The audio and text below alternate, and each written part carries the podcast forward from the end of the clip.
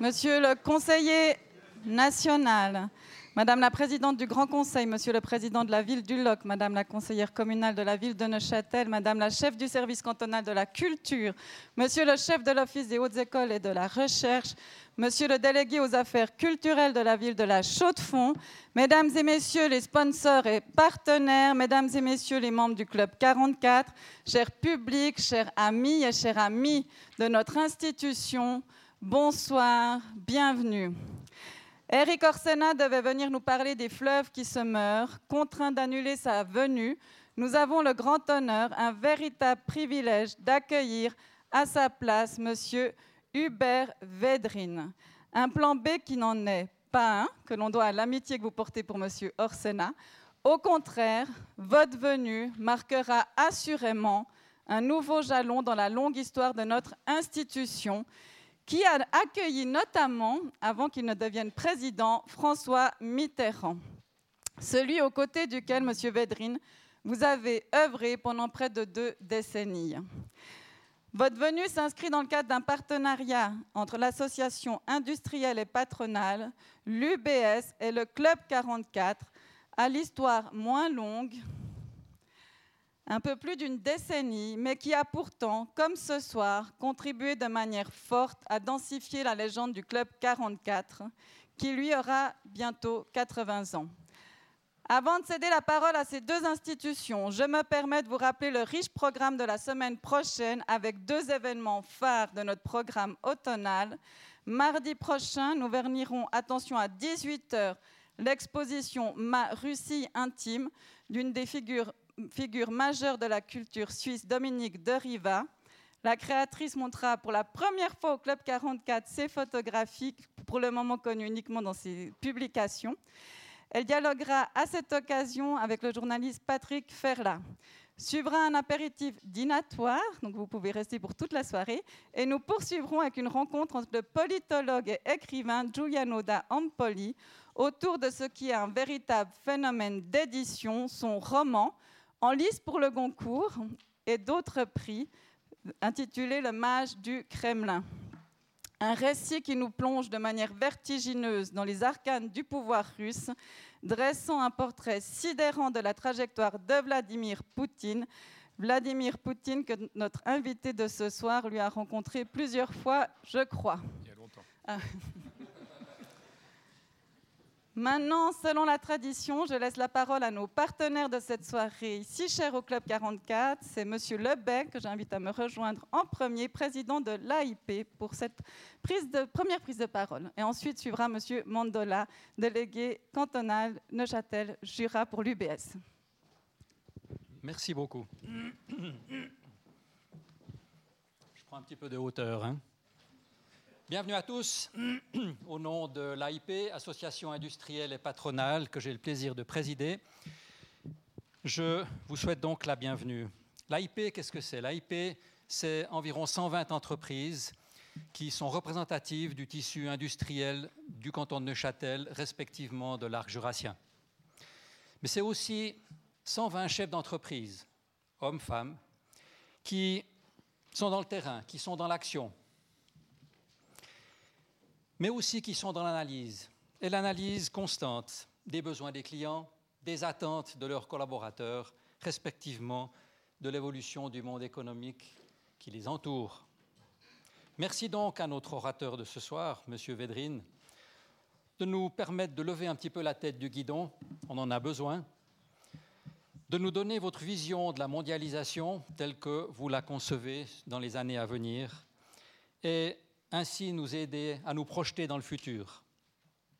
C'est une vraie chance de vous écouter ce soir et je passe directement la parole à Mirko Mondola, non sans avoir remercié, bien sûr, le Club 44 pour son accueil, Madame Zwalen pour la souplesse qu'elle a montrée dans l'organisation de cette soirée, et bien entendu, remerciements à l'UBS par l'intermédiaire de Mirko Mandola, qui, année après année, nous renouvelle sa confiance.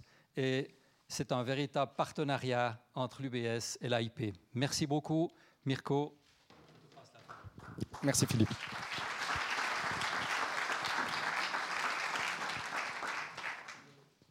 Bien, merci pour euh, ces mots d'introduction. Euh, mesdames, Messieurs, chers partenaires, chers invités, si vous voulez traverser l'océan, vous devez avoir le courage de perdre de vue le rivage. Alors, à qui on doit cette pensée? Pas à moi. On la doit à Christophe Colomb, le père en quelque sorte, de la mondialisation. Christophe Colomb, il disait aussi qu'on ne va jamais aussi loin que lorsqu'on ne sait pas où on va. Alors, mesdames, messieurs, la question est légitime. Où va-t-on? Alors, vous en conviendrez, euh, c'est le sentiment de beaucoup de monde actuellement, mais c'est surtout aussi le trait de caractère essentiel, le courage qu'il s'agit d'afficher pour faire face aux nombreux défis auxquels nous sommes euh, confrontés. Alors, euh, beaucoup parlent de slowbalization, un terme inventé par, semble-t-il, l'écrivain néerlandais Bacchus, euh, qui signifie simplement le ralentissement de la, mondialisation. Les prémices se situent dans la crise financière mondiale de 2007-2008. Euh, pourtant, euh, le libre-échange, si cher à Adam Smith, est une composante essentielle de la croissance économique mondiale. Cette croissance économique dont nous avons absolument besoin pour rembourser la dette, la dette mondiale, qui n'a cessé d'enfler depuis de nombreuses années. Selon les récentes statistiques, cette dette s'élèverait à 226 000 milliards de dollars. 226 000 milliards de dollars. Mesdames, Messieurs, ça, ce sont des chiffres qui donnent le vertige. Alors c'est, j'imagine tout comme vous, avec une attention particulière que je me réjouis ce soir euh, d'entendre M. Védrine sur la question de la mondialisation. Euh, merci beaucoup de votre présence en terre neuchâteloise. Euh, un privilège, en particulier ici au Club 44, évidemment à la Chaux-de-Fonds. Voilà, officiellement à mon tour de vous souhaiter aussi une cordiale bienvenue au nom d'UBS et de son comité de direction Incorpore pour l'occasion. M. Bielli et M. Bourgeois sont également présents. À cette rencontre qui est devenue une rencontre traditionnelle, euh, qu'on organise avec l'AIP et le Club 44 évidemment, à mon tour aussi de remercier infiniment nos deux partenaires pour l'excellente collaboration de ces dernières années. Euh, le banquier économiste que je suis aime les chiffres. Je vous en ai donné un, je vous en donne encore un. Le dernier, c'est promis. Alors il est infiniment plus petit, euh, mais pas moins important pour moi, euh, comme chaudefonnier. C'est le chiffre 12. En fait, c'est la douzième fois qu'on organise cette conférence conjointement. Pour mes collègues, il y en a beaucoup dans la salle, et pour moi-même, c'est toujours un immense plaisir, un privilège de prendre de la hauteur, comme l'a dit euh, Philippe. Le temps de cette conférence, nos quotidiens sont endiablés, donc pas facile des fois de voilà, s'arrêter pour réfléchir. Donc c'est une excellente chose de pouvoir, de pouvoir le faire ici, au Club 44. Donc sans attendre, dans l'esprit de Christophe Colomb, de la navigation, je vous souhaite d'ores et déjà de garder le cap. Bon vent pour la suite de la soirée et excellente conférence à toutes et à tous.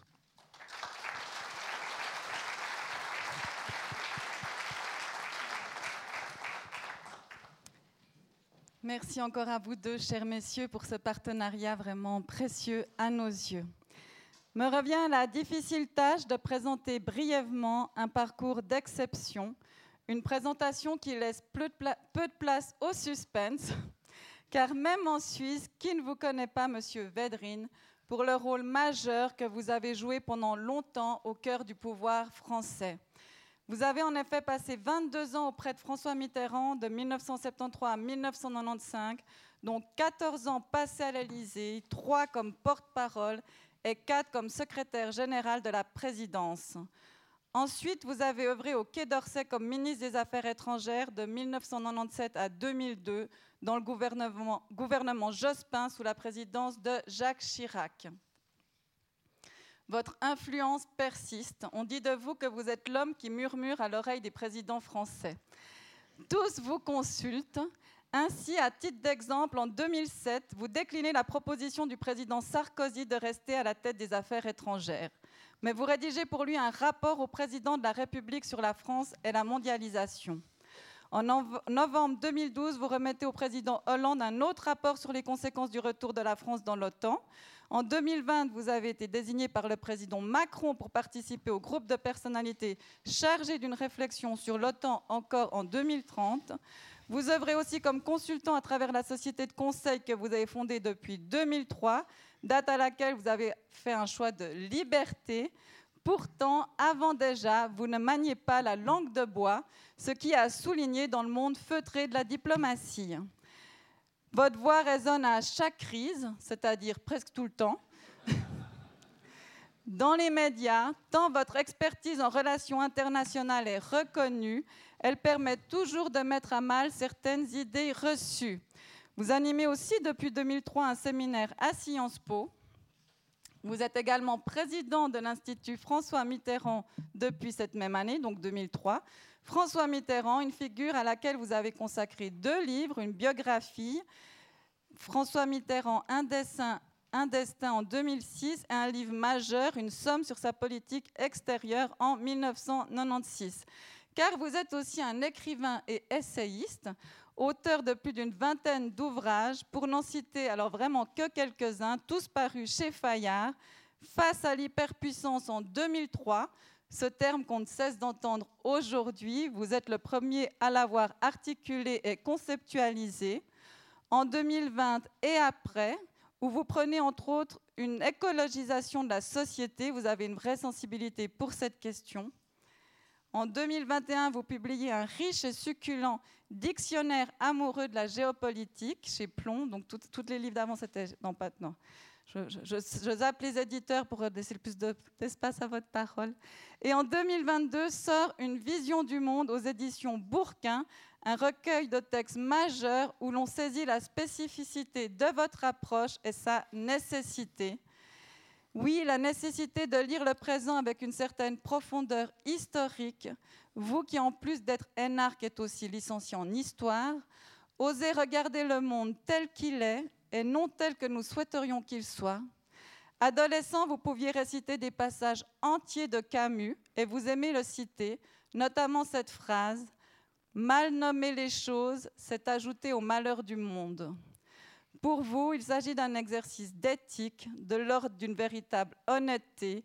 Il ne sert à rien de rêver le monde, il faut savoir le lire, le dire avec réalisme, lucidité dans sa complexité et son épaisseur, et pour sentir non ce que nous pouvons espérer, mais ce que nous pouvons faire. Et comme il s'agit de penser le présent en lien avec le passé, il importe aussi d'agir dans le présent avec une certaine vision à long terme, J'imagine que c'est à cela que vous nous inviterez dans cette conférence intitulée Une remise en cause de la vision occidentale de la mondialisation. Mesdames et messieurs, je vous souhaite une excellente soirée. Et monsieur Védrine, je vous cède la parole.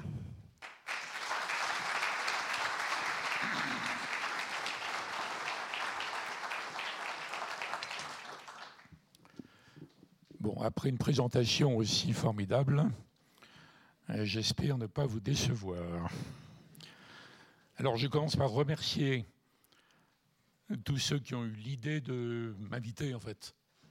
Et mon ami Eric Orsena, qui est un vieux copain de l'Élysée d'ailleurs, m'a dit que ça lui rendait service si je pouvais le relayer, il avait un empêchement. Et j'ai accepté et je remercie les, les invitants, les organisateurs, l'organisatrice, avec son texte magnifique, où il y a une seule erreur d'ailleurs, c'est que j'aime pas tellement les médias en fait. J'y vais maintenant le moins possible. Enfin, des fois je suis obligé et donc euh, les personnalités présentes et vous, le, public de ce club. Alors figurez-vous que d'abord j'étais libre euh, aujourd'hui et demain, donc j'ai pu euh, venir. Deuxièmement, c'est un des rares cantons de Suisse où je n'étais pas venu, donc ça m'a intrigué. J'avais entendu parler du Club 44, mais j'aurais été incapable de le situer en fait, en réalité. Donc il y a une série d'éléments qui m'ont conduit à venir. Et puis j'aime bien voyager en train, notamment dans les trains suisses qui sont très confortables et à l'heure alors que mon train de venue de Paris a eu une heure de retard. J'étais à Limoges il y a quatre jours, il avait une heure quinze de retard. Bon. Donc j'aime bien. Puis je pars avec des choses à lire, à écrire, donc je suis très bien dans les trains. Voilà. Et puis le Jura, on est un peu, c'est un peu le Jura suisse ici, hein. on n'est pas loin. le Jura est la, région de France que je connais le moins bien en plus. je connais les villes, mais pas. Voilà. Une série de raisons conjoncturelles qui m'aiment à être là et j'en suis heureux. Je suis heureux de passer ce petit moment avec vous. Mais quand on a préparé, on m'a suggéré, on s'est mis d'accord sur un thème qui est, un peu dur, mais que je vais traiter, est est-ce que là, les événements que vous avez tous en tête, est-ce qu'ils remettent en cause la vision occidentale du monde? Et moi, je suis un réaliste, hein. je suis connu comme étant réaliste. Je suis devenu réaliste parce que j'ai eu des fonctions à partir de 34 ans. François Mitterrand m'a appelé à ses côtés, j'avais 34 ans. J'étais preneur de notes entre Mitterrand et Deng Xiaoping, j'avais 35 ans. Et donc avant, j'étais un jeune Français euh, idéaliste comme tout le monde, et notamment les gens de gauche. Mais euh, après, j'ai, c'est pas que je sois devenu réaliste, c'est que j'ai rencontré la réalité. Alors, les gens qui sont dans le monde de l'économie connaissent très bien la réalité, parce que dans l'économie, si on n'est pas réaliste, on est balayé finalement. Dans la politique, peut-être pas en Suisse bien sûr, mais ailleurs, on peut dire littéralement n'importe quoi en fait. Et en général, on est viré quand on dit la vérité. Dans les médias, on peut dire n'importe quoi, absolument, c'est même recommandé pour faire du buzz. Dans l'économie, non. Donc on ne peut pas avoir un travail sérieux d'entreprise, de création, d'investissement, etc., de management dans les banques, pareil, si on est irréaliste. Et moi, je suis d'une réaliste par le, contact avec la réalité. Donc je suis passé brusquement des les idéaux. On veut faire que le, on veut que le monde soit meilleur, que ceci, cela. Puis brusquement, on me dit qu'il faut faire une note pour le président qui déjeune avec le roi d'Arabie dans trois jours. Bon, alors qu'est-ce qu'on dit à un président en fait? Qu'est-ce qu'on peut dire d'utile à un président qui va déjeuner avec roi d'Arabie Vous voyez, on peut multiplier ça par mille. Donc il y a eu ce phénomène. Et à partir de là, j'ai commencé à énormément réfléchir sur c'était le monde. Et j'ai toujours été sidéré, puis intrigué par l'écart incroyable de la façon dont les Français en particulier, qui est un peuple narcissique, chimérique et tout ce qu'on veut, entre ce qu'ils se racontent sur eux-mêmes, qui est souvent très sympathique, parfois vrai, mais parfois très décalé, très très décalé. Alors tous les, tous les peuples ont des mythes, en réalité on ne peut pas vivre sans mythes. Euh, ils ont tous des romans nationaux, et le roman européiste est un autre roman, mais on ne peut pas vivre sans en fait. Mais il ne faut pas que l'écart soit trop grand non plus. Donc j'ai essayé de faire des liens. Bref, ce que je vais vous dire euh, n'est pas du tout une théorie. En plus, dans les 20 années de pouvoir, j'ai autant travaillé avec la gauche qu'avec la droite, puisque j'étais dans les trois cohabitations. Donc, ce que je dis n'a jamais aucun caractère partisan. C'est vraiment une réflexion. Et je vais donc vous dire quelques mots sur l'Occident, parce que oui, je pense depuis longtemps, mais ça se voit vraiment maintenant, que les Occidentaux ont perdu le monopole de la puissance. Alors les Occidentaux, on peut discuter sans fin, c'est qui? Bon, pour la plupart des gens, vu d'ailleurs, c'est l'Amérique et les États-Unis. Les États-Unis, l'Europe. Mais on peut dire qu'il y a aussi le Japon, d'une certaine façon Israël, la Corée du Sud, quelques pays associés par rapport à ça. enfin, c'est le fameux Occident global. Après, il faut distinguer ce que l'histoire des États-Unis n'est pas la même que l'histoire de l'Europe, notamment depuis la Deuxième Guerre mondiale. Et les mythes américains ne sont pas du tout les mythes européens. C'est assez différent. Il n'empêche que, dans les siècles écoulés, les Européens, quelques pays européens, ont colonisé les trois quarts du monde. Comment ils ont fait? Ça, c'est un mystère historique, en fait. Il faut analyser au cas par cas. Et les trois quarts du monde, pas tous, ont été colonisables assez facilement, en réalité, pour des tas de raisons, mais qu'on ne peut pas analyser aujourd'hui parce que les, sensibilités sont à fleur de peau sur ces sujets. En tout cas, il y a, une période de 3-4 siècles, 3, 4, 5 siècles dans lesquels les Occidentaux, les Européens à l'époque, puis les États-Unis au XXe siècle, ont été les maîtres du jeu.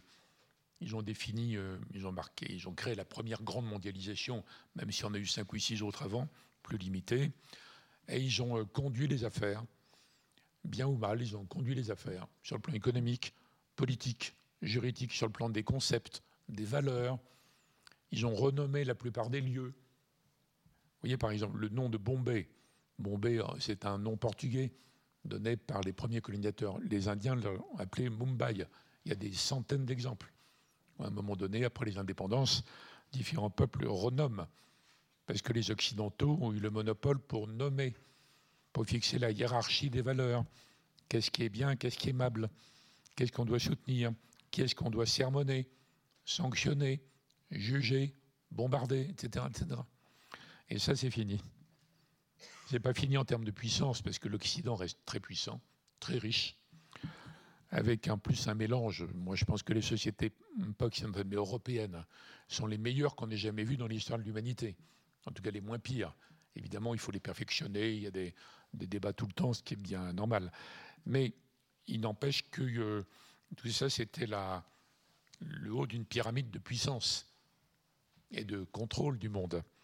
Alors pourquoi l'Occident était comme ça? L'origine de l'Occident, c'est la chrétienté. En réalité, même si beaucoup, il y a une sorte de pudibonderie là-dessus, les gens euh, n'osent pas rappeler l'évidence, qui est l'origine de chrétienté, Occident. Et le concepteur de la chrétienté, Saint Paul, dès le début avait dit on va évangéliser toutes les nations, toutes les nations, c'est-à-dire les peuples à l'époque. Et les autres disciples juifs, disciples de Jésus, disaient Mais pourquoi? Il n'y a pas de raison. Nous sommes une sorte de, secte juif ou de groupement, un groupement euh, autour d'un leader charismatique. Et notre affaire ne concerne pas les autres. Et c'est Saint Paul qui obtient, qui dit ici Nous avons une, nouvelle à apporter, une, bonne nouvelle à apporter même aux Grecs. Même aux Grecs? Oui, même aux Grecs. Même aux Romains. Romains? Bon. Donc l'origine du prosélytisme occidental que pratiquent toutes les ONG occidentales aujourd'hui, en ayant oublié l'origine, bien sûr. C'est là, c'est la matrice. C'est très important parce que toutes les civilisations ne sont pas prosélytes. Jusqu'à maintenant, les Chinois n'ont jamais été comme ça. Ils méprisent tellement le, monde extérieur qu'ils veulent bien le contrôler, qu'on leur porte à des tribus. Mais il n'y a pas du tout dans la philosophie chinoise, à aucun moment depuis des milliers d'années, l'idée qu'il faille convertir les autres. On trouve ça dans la chrétienté, et dans l'islam. Surtout quand l'islam redevient islamiste, ce qui est une autre affaire. Donc il y a eu une affaire de l'Occident qui est, euh, il y a cette matrice commune, même si certains ne veulent pas la voir pour des raisons, disons, politiques euh, contemporaines, conjoncturelles. Mais quand on dit Occident, pour la plupart des gens, c'est les États-Unis. Et les, trois, 4 siècles d'avant, ce sont les Européens, les gens oubliés, il y a le XXe siècle, et les États-Unis deviennent la première puissance déjà avant la, fin avant la guerre de 14 en termes de PIB, mais ça se voit qu'après, ils interviennent tardivement, mais en 1917. Après, ils hésitent un peu, puis ils reviennent parce qu'il y a Pearl Harbor, etc., etc. Et donc, les États-Unis deviennent progressivement ce qu'ils sont devenus. Une des deux superpuissances à partir de 1945 est ce que j'appelais moi l'hyperpuissance dans les années 90. Alors déjà, George Washington, le fondateur, qui était très isolationniste sur l'Europe. C'est George Washington qui a mis dans son testament ne vous mêlez jamais des conflits entre Européens. Jamais. Parce qu'il pensait à l'Angleterre, bien sûr. Et il a fallu vraiment tout un travail très compliqué pour que Wilson d'abord, puis Roosevelt, arrivent à se convaincre, puis à convaincre les Américains qu'il fallait intervenir dans les deux conflits mondiaux, européens d'origine. Mais il y a une origine. Et donc, le même Washington disait quand même les États-Unis sont appelés à être le législateur de l'humanité. George Washington. Il y a beaucoup d'Américains au 19e, alors qui sont uniquement occupés à, euh, à, chasser les Indiens chez eux, quoi, en gros. Et puis après à déborder sur l'Amérique centrale, puis les Philippines ou Cuba. Euh, il y a déjà une théorisation. Ils ont fondé une nouvelle Jérusalem sur les collines. Nous sommes une nation exceptionnelle avec un destin manifeste, tout ça. Mais ça reste dans le, ça reste dans la marmite américaine, jusqu'à ce qu'il y ait, euh, à cause de la Première Guerre mondiale, l'entrée. Après, il y a un long cheminement, et euh, l'idée que l'Amérique a un rôle exceptionnel à jouer, ensuite a gagné en puissance de plus en plus, et nous vivons dans l'époque contemporaine, fin du XXe, début du XXIe, et les États-Unis sont donc devenus, à partir de la fin de l'URSS, la date du mur est une date exagérée, émouvante, mais exagérée, la vraie date, c'est la fin de l'URSS. Le mur, c'est novembre 89 et la fin de l'URSS, c'est deux ans après. Et à partir de là, il y a la théorie que vous connaissez. Nous avons gagné. C'est la fin de l'histoire. Tout le monde est d'accord. Tout le monde est pour la démocratie. Tout le monde est pour le marché. S'il y a des crétins euh, retardataires, on va donc les sanctionner, bombarder, tout ça, mais ça compte pas. Euh, tout, the rest, the rest est derrière nous. Ça, c'est la vision américaine. C'est ça que j'ai appelé l'hyperpuissance sur cette période-là ou alors euh, c'est l'ubris. Donc les États-Unis, puis il y a une dizaine d'années, jusqu'au 11 septembre, qui est quand même un choc, dans lequel il y a cette idée de triomphalisme et la formulation moderne de la mondialisation, qui est une américano-globalisation, en fait, vient là. là. Notre système va gagner. Nos valeurs sont évidemment universelles, nos valeurs définies par nous universelles, et donc c'est fini. Et à partir de là, il y a une sorte de. Alors, il y a une réaction différente aux États-Unis et en Europe. Aux États-Unis, une réaction de puissance quand même. Ils n'ont pas oublié ce qu'est la puissance. Ils disent on a gagné, nous sommes le leader du monde. Et c'est nous qui allons déterminer ce qui est bien ou mal. Et ceux qui se comportent mal, on va les sanctionner. Parce que les États-Unis estiment qu'ils ont le droit de sanctionner les autres. En général, ils disent que c'est pour lutter contre le terrorisme ou la corruption, mais en fait, c'est pour lutter contre des concurrents des États-Unis, en gros, dans les, dans les grandes entreprises. Et derrière les sénateurs américains qui présentent sans arrêt des, des programmes de sanctions supplémentaires, il y a toujours des lobbies américains importants, mais là-bas, ça n'étonne personne. Déjà, quand j'étais ministre, donc il y a un certain temps, j'ai demandé qu'on calcule, euh, faire la liste de toutes les demandes de sanctions présentées par des sénateurs que les présidents ne suivent pas forcément. Hein. Il y en avait beaucoup. Et déjà à l'époque, ils voulaient sanctionner les trois quarts de l'humanité. Si on prend les sénats, c'est un peu comme les Anglais, quand, vous savez, quand il y a du brouillard, ils disent le continent est isolé. Il y a une différence. Alors donc il y a une, sorte de puissance américaine énorme. Et en même temps, c'est vrai que ça a déclenché. Alors ça a coïncidé avec les idées de l'école de Chicago, donc euh, mise en œuvre par euh, Thatcher, puis Reagan, donc dérégulation massive en même temps financiarisation massive jusqu'à la folie, ce qui a conduit à la crise de 2008.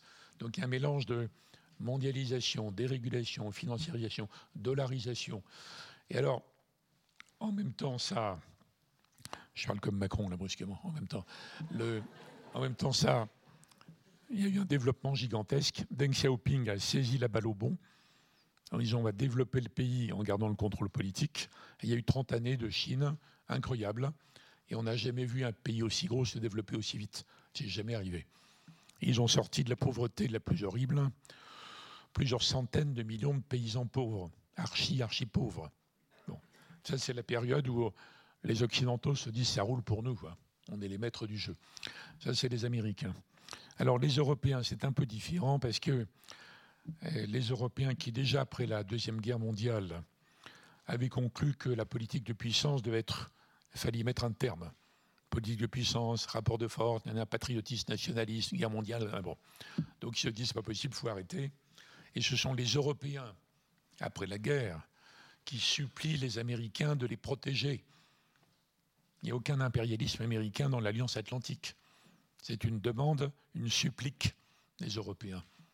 Quand ils voient que Staline ne respecte pas les engagements pris à Yalta, où il n'y a pas eu de partage du monde, c'est un autre mythe. Euh, Staline s'était même engagé à Yalta à faire des élections libres. On croit rêver. Dans les, pays contrôlés par les nazis, libérés par l'armée rouge. Évidemment, il ne l'a pas fait. Donc il avance ses pions. Et donc les Européens s'aperçoivent qu'ils sont, euh, sont à poil quoi, devant la menace. C'est l'époque où le général de Gaulle disait, euh, à l'époque RPF, attention, l'armée rouge n'est qu'à deux étapes de Paris du Tour de France. Donc c'est pas loin du tout. Les Européens supplient. Les Américains ne veulent pas faire d'alliance. Ils n'ont jamais eu d'alliance. Ils ne veulent pas s'engager. Notamment un article 5 qui oblige à apporter secours à un allié attaqué. Mais le président Truman, trop oublié, homme considérable, tranche pour. Donc il y a l'alliance en 1949. Mais euh, les Américains ne sont pas là en fait. Ils sont repartis. Et puis les Européens sont absolument incapables de défendre quoi que ce soit. À l'époque, ils commencent à peine le, début de la reconstruction. Et puis les Français ne veulent surtout pas que les Allemands soient réarmés. À l'époque, on a oublié quand on raconte. il y a une sorte d'histoire de, l'Europe un peu à l'eau rose pour les enfants. On oublie cette période de 10-15 ans au début. Alors, les Staline avancent, puis il y a la guerre de Corée. Les Européens paniquent. Ils disent Mais si Staline attaque, on est cuit. Donc ils demandent aux Américains de revenir tout de suite revenait en Europe comme si on était déjà à la veille de la guerre. Alors qu'on est en paix relative. Les Américains disent non, jamais. Vous avez déclenché deux guerres mondiales. Alors les autres supplient énormément, tout ça. Bon. Alors finalement, les Américains disent OK, on va revenir, mais on contrôle tout. Vous avez déjà déclenché deux guerres mondiales. Ils mélangent un peu les uns les autres, enfin, c'est comme ça. On va revenir, mais on contrôle tout. Oui, merci beaucoup, merci de venir. Donc les Européens sont très contents à l'époque. Et dans la tête des Européens, et on en est à trois générations de bisounours depuis, il y a l'idée qu'on est débarrassé de ces questions. On n'a pas à se défendre, on est protégé par l'Amérique. Donc les seuls débats chez les Européens depuis, c'est est-ce qu'on est sûr de la protection américaine? Et quand parfois il y a un doute, on oublie le doute parce que c'est trop angoissant en fait. Et donc les présidents français successifs, Emmanuel Macron avec plus d'énergie que les autres, mais ce n'est pas nouveau, ont essayé de dire oui, ça serait bien quand même qu'il y ait un pilier européen dans l'Alliance. Et même le général de Gaulle, qui avait essayé d'obtenir la réforme de l'Alliance, ne l'a jamais obtenu. Il est sorti de l'OTAN, l'organisation, ce qui vient en 52, pas en 49. Il est sorti, mais pas de l'Alliance, jamais. Il a toujours été un allié solide dans les moments durs, comme la crise de Cuba. Il est sorti de l'OTAN. Donc les Français disent après, ça serait quand même bien si nous, les Européens, on pesait plus. Mais les autres Européens ont toujours dit non. Alors ils disaient non en disant euh, c'est trop cher. D'accord, bon. L'Amérique nous protège. Bah, bon, peut-être. Très bien. Et puis euh, les électeurs ne veulent pas de la défense, ils veulent du social. Ils veulent travailler euh, moins et gagner plus. Vous savez, bon, tout ça. Le débat social contemporain. Enfin, attends, je blague, mais l'État-providence était génial pendant très très longtemps jusqu'à ce qu'il ait euh, en partie disjoncté. C'est ce que pensent les sociodémocrates scandinaves dont je suis assez proche sur ces questions. Mais je reviens à mon, à mon sujet. Les Européens ne veulent pas parce qu'ils disent mais si on doit se défendre par nous-mêmes, ça va coûter la peau des fesses. Et après, si on fait une armée, qu'est-ce qui va commander l'armée? Et faire une armée combattante, pas une armée pour les défiler, une armée bon, pour combattre. C'est pas évident. Hein. Et après, qui va donner des ordres? Donc panique totale. Donc les Européens veulent rester dans la situation où ils sont jusqu'à maintenant, sauf si Poutine a changé le jeu, mais pas sûr, on verra. Et alors, dès lors qu'il y a eu l'élargissement à la Pologne et compagnie, il y a un autre argument. Les Polonais, les Baltes, etc., ils disent Oh là là, il ne faut rien faire en défense européenne, sinon les Américains vont repartir. Si jamais ils croient qu'on est capable de se défendre par nous-mêmes, alors qu'on en est incapable, c'est épouvantable, ça donne des arguments aux isolationnistes. Et l'isolationnisme renaît de temps en temps, notamment chez les républicains. Donc il y a une, il y une longue affaire, euh, longue évolution, et je souligne ça pour dire que les, les Européens, ce n'est pas la même chose que les autres Occidentaux, pas la même chose que les Américains. Les Européens ont énormément cru à la communauté internationale, par exemple. Peut-être vous aussi, je veux blesser personne ici, mais il n'y en a pas. Il n'y a pas de communauté internationale. Il y a un monde, il y a des rapports de force, il y a des luttes d'influence, il y a plusieurs pôles qui ne sont pas stables, qui sont en compétition entre eux. Mais communauté, c'est un terme chaleureux. Donc il n'y a pas la communauté. Ou alors on dit il y a la communauté, mais il n'y a pas Poutine dedans, ni les Chinois, ni les islamistes. Alors il y a qui? Donc c'est les Occidentaux en fait. Mais on est tellement habitué à parler comme des ventriloques en disant la communauté internationale est indignée par l'orientation de la Chine, mais c'est que ce n'est pas la communauté, vous voyez. Donc il n'y a pas de communauté internationale. Il faut l'avoir compris une bonne fois pour toutes. Et après, on est moins, moins sidéré chaque matin en écoutant la radio. Il n'y a pas d'ordre mondial. Il y a un désordre mondial. Il y a eu un ordre mondial euh, momentanément sous Napoléon, mais ça a mal tourné. En 1815, un peu en Europe, un certain temps il y a eu un ordre mondial, même pas après 1918, parce qu'il y a plein de désaccords entre les vainqueurs. Après 1945, sur la moitié du monde, les États-Unis, l'URSS et le tiers-monde. Et les Américains l'ont cru dans les années 90. On a gagné, etc. Hyperpuissance. Mais c'est pas vrai. C'est exactement le moment où la Chine décolle, le mastodonte chinois. Alors avant, les Européens qui sont euh, plutôt gentils en général, et puis ils ont le cœur sur la main, la charité chrétienne n'est pas loin. Donc ils veulent absolument aider les autres, aider les autres, à condition que ce soit, euh, on est là, puis on aide ceux qui sont en dessous. Alors, il y avait des, on disait, il y a quand même les pauvres pays en voie de développement qui ne se développent pas, c'est horrible, il faut les aider. C'est l'aide au tiers-monde, qui en général ne sert à rien. On voit bien que les, la plupart des pays très développés du tiers-monde n'ont jamais été aidés. La Corée du Sud n'a été aidée par personne, par exemple, vous voyez Singapour non plus. Il y a plein de pays aidés qui ont stagné sans arrêt. Mais pour les Européens, ce n'est pas un problème parce que l'aide est très importante. C'est un geste moral, en fait. Le développement, euh, c'est très compliqué, on ne sait pas très bien ce qu'il faut faire. Et on ne peut pas reproduire les mêmes conditions que dans l'Angleterre du XVIIIe siècle. On ne sait pas bien. Donc les Européens ont été très sympa, le cœur sur la main, très, très dévoué, croyant beaucoup à la communauté, croyant aux Nations Unies. Alors c'est très bien que l'ONU existe, mais les nations ne sont pas unies. Le U est de trop, en fait. C'est dur à dire en Suisse, mais on n'est pas à Genève, là, donc ça va, c'est pas trop grave. Mais c'est très bien qu'il y ait une organisation, il ne faut pas vous méprendre, hein. un endroit où on se retrouve, on tente de travailler, tant mieux si ça marche, mais les nations ne sont pas unies. Et quand on écoute les discours des dirigeants fin septembre à New York, ils défendent leurs intérêts nationaux, comme tout le monde. Comme tout le monde, ce n'est pas un scandale, ce n'est pas terrifiant. Ce qui, ce qui est inquiétant, c'est si on n'arrive pas à, à, faire les compromis. Alors on a inventé que la machine européenne, quelque chose sur lequel on se fait également énormément d'illusions, mais il y a au moins un mécanisme dans lequel euh, on parle, on discute, on finit par trouver des compromis. Mais même là, il faut être réaliste. Hein. les Français, en ce moment, ces jours-ci, se rendent compte enfin qu'il n'y a plus de couple franco-allemand. Mais moi, je le sais depuis très longtemps. Hein. Pourtant, j'ai passé énormément de temps dans les affaires européennes, et françaises, franco-allemandes, et auprès de François Mitterrand. J'ai dû participer à 114 rencontres Kohl-Mitterrand. 114, j'exagère pas. Hein. Ils se voyaient tous les mois, sauf pendant l'été même en dehors des conseils européens. Bon. Mais je sais très bien que après la réunification, après le départ de Mitterrand, puis de Kohl, c'est fini. C'est fini. La coopération n'est pas finie, je parle du couple. Le mot euh, émouvant, sympathique, chaleureux, presque sentimental du couple, qui était valable pour euh, De Gaulle, Adenauer, Giscard Schmitt, Mitterrand, Kohl. Mais quelques années après, après que le traité de Maastricht ne soit passé qu'à un point d'écart en France, ce qui montre qu'on avait déjà perdu les peuples en route. Hein.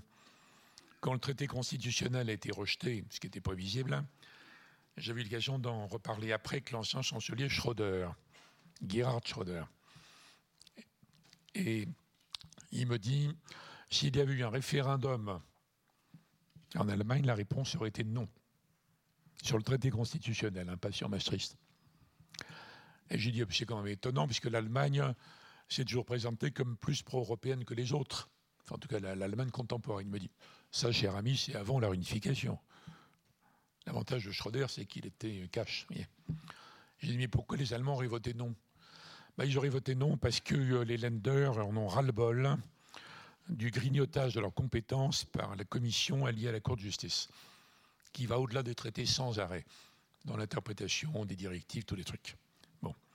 Donc c'est un autre sujet, mais il y a déjà eu une, euh, disons, une présentation euh, mythifiée, utile au début, de ce qu'est l'Europe. Or, les peuples européens euh, ne sont pas d'accord avec les élites là-dessus. Donc, si on dit aux, Européens, il est évident que si on est groupés, tous ensemble, on va peser plus par rapport à Poutine, par rapport à, Pékin et même à Washington. Là, tout le monde est d'accord. Aucun peuple ne se sent dessaisi même l'électorat populaire des peuples. En revanche, si on dit l'attachement aux nations est un truc complètement ridicule, l'attachement à la souveraineté, le souverainisme, c'est vraiment grotesque, archaïque, le péniste et compagnie, euh, si on parle comme ça, il est évident que les peuples désertent. Donc moi, je fais partie des gens qui ont énormément réfléchi depuis l'affaire de Maastricht. Donc c'était une idée logique, la monnaie unique. Il valait mieux pour la France qui avait déjà décroché, hein, hélas il valait mieux être quelque chose dans la monnaie unique que d'avoir un strapontin million dans la zone marque. Où il fallait supplier, supplier le gouverneur de la Banque centrale allemande si on voulait dévaluer plus que ce qui était prévu dans le SME. Horrible. Donc euh, Maastricht, c'était logique en fait. On retrouvait un peu de souveraineté partagée en commun. Ça, c'est la bonne Europe, c'est pas un point, ça. Un point d'écart. Alors toutes les autorités politiques, morales, culturelles, artistiques, tout ça, sauf le Front National, mais qui était moins fort qu'aujourd'hui, tout le monde était pour, et le point de Mitterrand était énorme. Un point d'écart. Donc j'ai beaucoup réfléchi à euh, comment retrouver les peuples dans l'affaire européenne. Mais ce n'est qu'une partie de mon sujet. Je reviens à l'affaire occidentale. Les Occidentaux, donc, qu'ils soient triomphalistes, euh, arrogants un peu comme les Américains, ou euh, un peu ingénus comme les Européens, ils sont confrontés au même problème. Ils n'ont plus le monopole. Et pour les Américains, c'est insupportable comme idée. L'idée que la Chine annonce qu'en 2049, voire avant, ils seront le numéro un, Aux yeux des Américains, c'est impossible. C'est humiliant, c'est inacceptable, c'est une provocation. Et aux yeux de beaucoup d'Occidentaux modernes qui ont un esprit un peu religieux quand même, c'est une sorte d'hérésie. C'est pas possible. C'est nous qui sommes à l'avant-garde de l'humanité. C'est pas les autres. C'est nous qui savons ce qu'est le bien et le mal. Donc c'est pas possible. Donc c'est très, très dur à vivre. Mais pourtant, on est obligé, on est confronté à, à cet élément. Et on est confronté à cet élément dans l'histoire de l'Occident à un moment où on a affaire à des pays euh, insolents, on va dire, en souriant. Parce que quand les pays, autrefois euh, arriérés ou en déclin, disent on va se développer, très bien les gars, essayez, bien sûr, très bien. On va se développer, très bien, faites ce qu'il faut. On va, on va vous rattraper, on verra. Bon. Mais on ne peut pas être contre l'idée, c'est pas choquant. On peut être sceptique, mais c'est pas choquant. Quand les premiers petits dragons, euh, c'est le terme des économistes à l'époque en Asie, se développe incroyablement. On dit bravo, c'est formidable. Singapour, la Corée du Sud, formidable, très bien. Mais quand c'est le mastodonte chinois, c'est tout à fait différent. Et quand, mais encore avec Deng Xiaoping, Jiang Zemin, Hu Jintao, qui vient d'être viré violemment là, euh, par euh, Xi Jinping, ils étaient dans une ligne prudente. On va se développer, mais il ne faut pas être provoquant. quand j'étais, je reviens, preneur de notes, là, Deng Xiaoping, le petit monsieur dans son fauteuil, là, Mitterrand, par courtoisie, lui dit, par courtoisie à l'époque, hein, il dit Je suis sûr qu'un jour, le monde aura beaucoup à apprendre de la Chine. Je ne sais pas s'il le pensait, mais bon, c'était gentil de dire ça. Et Deng Xiaoping prend ça très au sérieux. Et il dit euh, Oui, oui, je pense, oui. je pense, mais c'est dans très très longtemps. Très très longtemps. Bon, les choses se sont accélérées, bien sûr.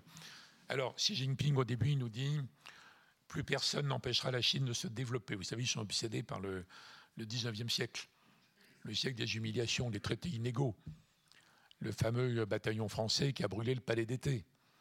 Malheureusement, euh, c'est nous, c'est les Français, parce que les Anglais s'étaient perdus en route. Donc c'est nous. Et quand j'avais été reçu, je ne vais pas vous accabler de souvenirs chinois, mais quand j'avais été reçu par Jiang Zemin, euh, c'est Chirac qui avait appelé en disant faut le recevoir, il est très bien, tout ça. Bon.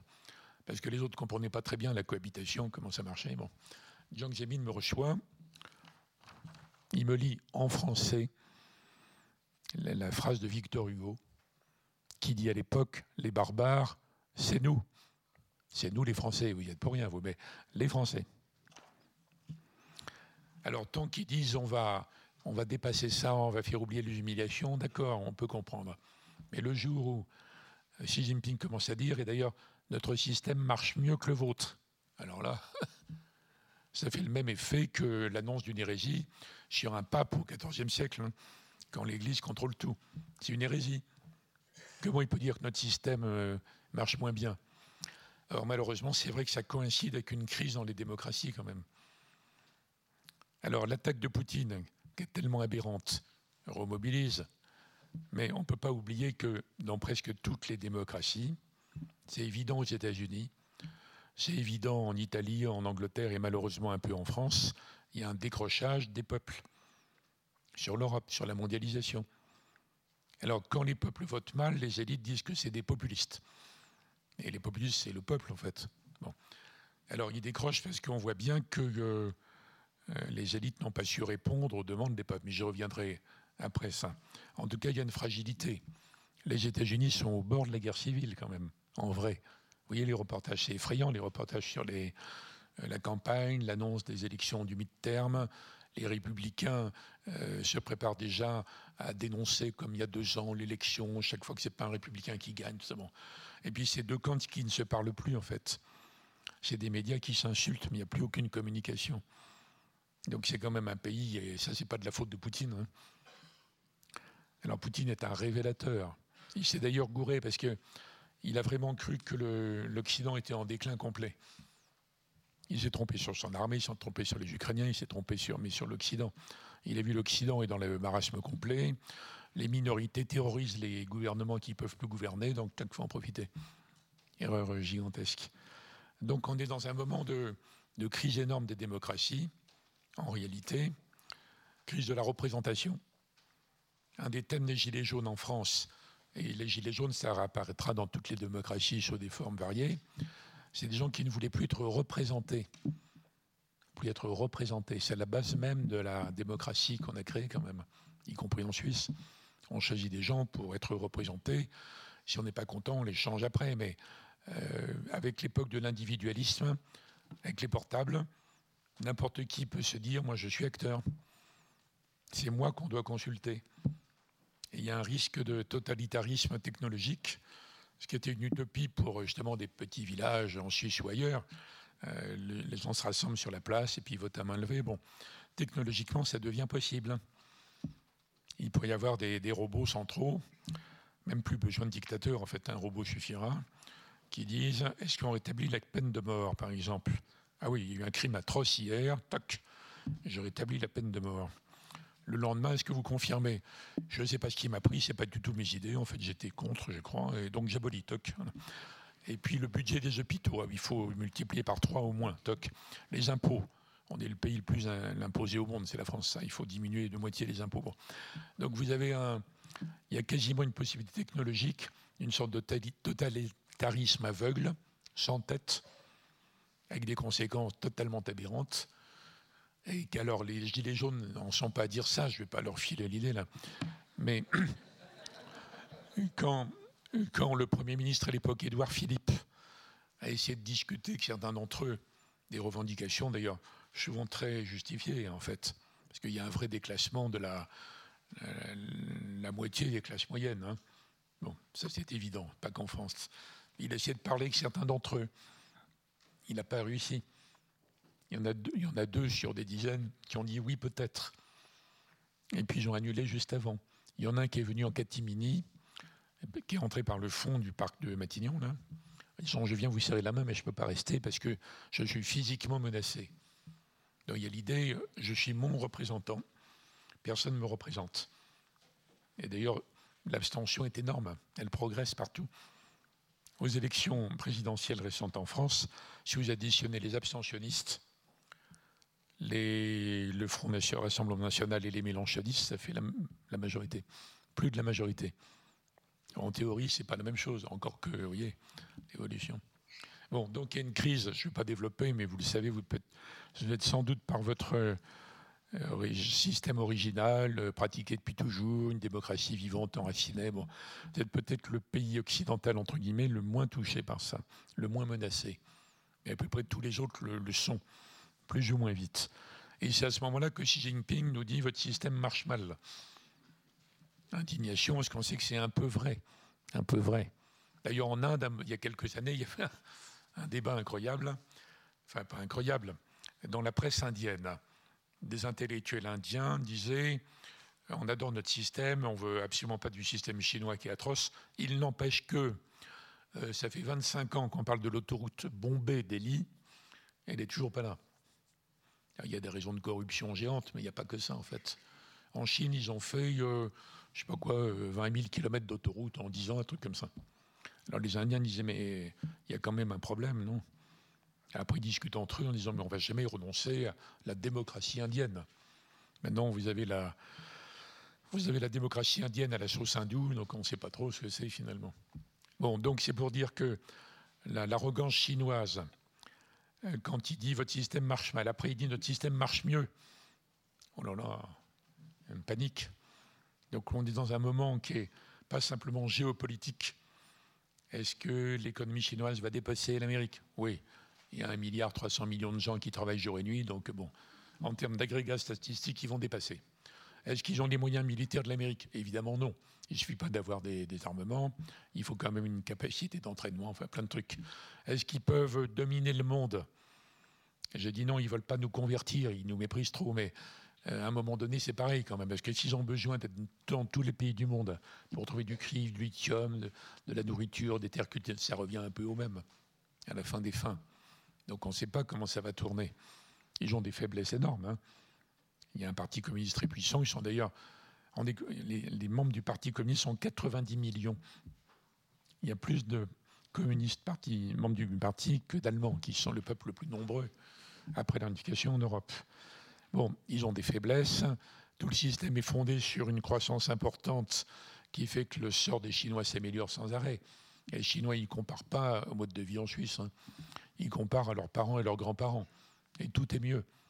Tout est bien mieux que les grands-parents, Mao, etc. Il n'empêche qu'à un moment donné, si la croissance est trop faible, ce qui est le cas cette année, il peut y avoir des problèmes. Mais personne ne voit le scénario dans lequel le système chinois est très affaibli. Et il y a même les scénarios où il est suffisamment affaibli pour devenir plus dangereux. Vous voyez Taïwan et compagnie par rapport à ça. Donc le débat sur que va devenir l'Occident et nos démocraties dans tout ça, qu'est-ce qu'on va faire? Il arrive à un moment qui est très, euh, qui est très difficile à vivre psychologiquement, politiquement, pour les Américains, avec leur, division interne terrifiante, pour eux et pour nous, et pour les Européens, qui savent hmm, toujours pas très bien ce qu'ils veulent faire en fait. Quand on parle d'un monde multipolaire, j'ai dit tout à l'heure qu'il ne fallait pas retenir la présentation idyllique. Il y a un monde multipolaire, c'est génial, c'est bien organisé, il y a les différents pôles.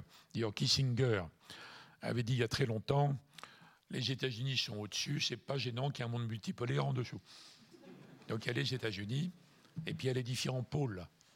Alors il y a la Chine, il y a le Japon quand même, l'Inde, la Russie malgré tout, et l'Europe, euh, ils veulent quoi les Européens?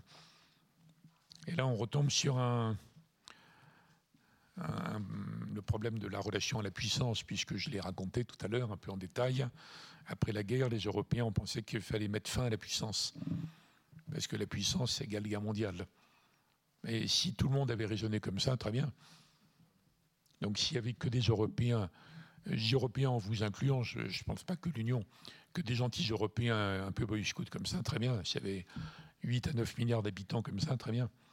Mais ça n'a évidemment rien à voir avec le monde actuel, rien. Rien, rien.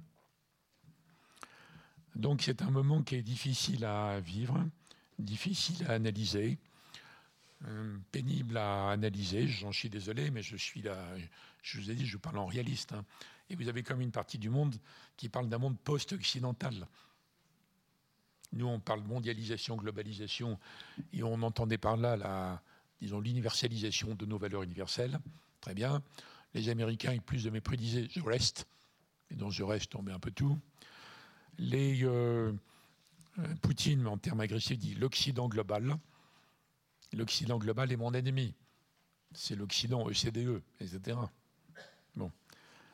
Et donc on est confronté à cette, euh, cette idée d'un mouvement post-occidental. Et quand je dis depuis 20 ans, hein, nous les Occidentaux, on a perdu le monopole de la puissance, etc., etc., le grand théoricien, le grand géopoliticien singapourien Kishore Mabubani me répond depuis 20 ans, cher ami, vous n'allez pas assez loin. C'est la fin de la parenthèse occidentale. Parenthèse occidentale. Et d'ailleurs, Macmillan, le Premier ministre britannique, je dis ça, mais je ne pense pas comme eux, hein, mais c'est pour alimenter votre réflexion. Le Premier ministre britannique, Harold Macmillan, quand Eden avait été viré après Suez, stoppé par les Américains. Il parle à l'ambassadeur des États-Unis. On est en 56. Vous voyez, c'est vieux. Hein et il dit ben, on a eu un bon moment, nous, les Occidentaux. Ça a duré euh, cinq siècles à peu près. Cinq siècles. Mais c'est fini. C'est fini. L'avenir, c'est les noirs et les jaunes. Il parle le langage de l'époque. Bon, alors, c'est pas vrai, parce qu'on est en 2022 et que l'Occident reste incroyablement puissant, riche, si on calcule par tête, inventif, le mélange de démocratie, de liberté, d'invention, de ci, cela, technologiquement incroyable. Même dans les domaines où les Chinois ont fait des bons géants pour rattraper, ils ne sont pas au niveau des Américains en ce qui concerne les technologies des 20 prochaines années. Et quand les Américains vont mettre le paquet dans ce que j'appelle moi l'écologisation, pour montrer que c'est un processus, il n'y a pas les bons et les méchants, c'est un processus comme l'industrialisation, l'Amérique a toujours de l'avance. Il n'empêche que, il n'empêche, il n'empêche que quand il y a eu un débat aux Nations Unies, entre guillemets, à l'ONU, à l'Assemblée générale, sur l'agression par Poutine, qui est une évidence. En plus, c'est une décision aberrante. Même, elle est horrible pour les Ukrainiens, mais aberrante du point de vue russe.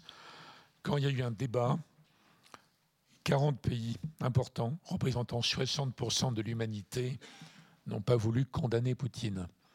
Je ne parle pas des pays qui ont voté pour, il y en a 5 ou 6 qui ne comptent pas, genre Biélorussie. Mais euh, ils n'ont pas voté du côté occidental. Ils ne veulent pas revenir du côté occidental. Ils veulent défendre leurs intérêts nationaux. Un jour ils seront pour, un jour ils sont contre. C'est comme le Turc. Les Israéliens font comme ça depuis longtemps, mais les Indiens aussi, l'Indonésie, une grande partie de l'Afrique. Donc on a vu réapparaître, après 20 euh, ou 25 ans de, comme ça, de discours euh, sur notre mondialisation, nanana, les non-alignés. Les non-alignés qui avaient existé dans les années 50-60. Nehru, Nasser, Tito, Chouenlai, Suekarno, etc. Donc on a des non-alignés. Encore une fois, ils ne sont pas sournoisement alignés derrière Poutine. Si ça se trouve, ils trouvent la guerre de Poutine horrible, mais surtout gênante. Parce qu'elle entraîne des sanctions, des contre-sanctions, ça désorganise tout le système agricole, tout le système de l'énergie, tout ça. Mais ils ne veulent pas se remettre automatiquement dans le camp occidental.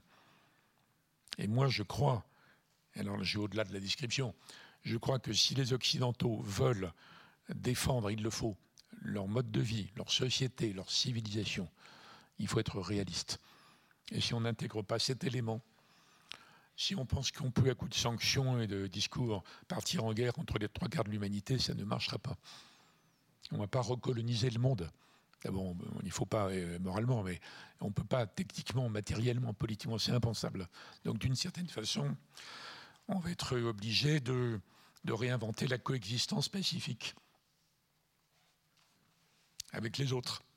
Alors pas n'importe quel autre, on ne peut pas le faire avec Poutine en pleine guerre d'Ukraine, bien sûr. Mais quand même, il faut réinventer ça.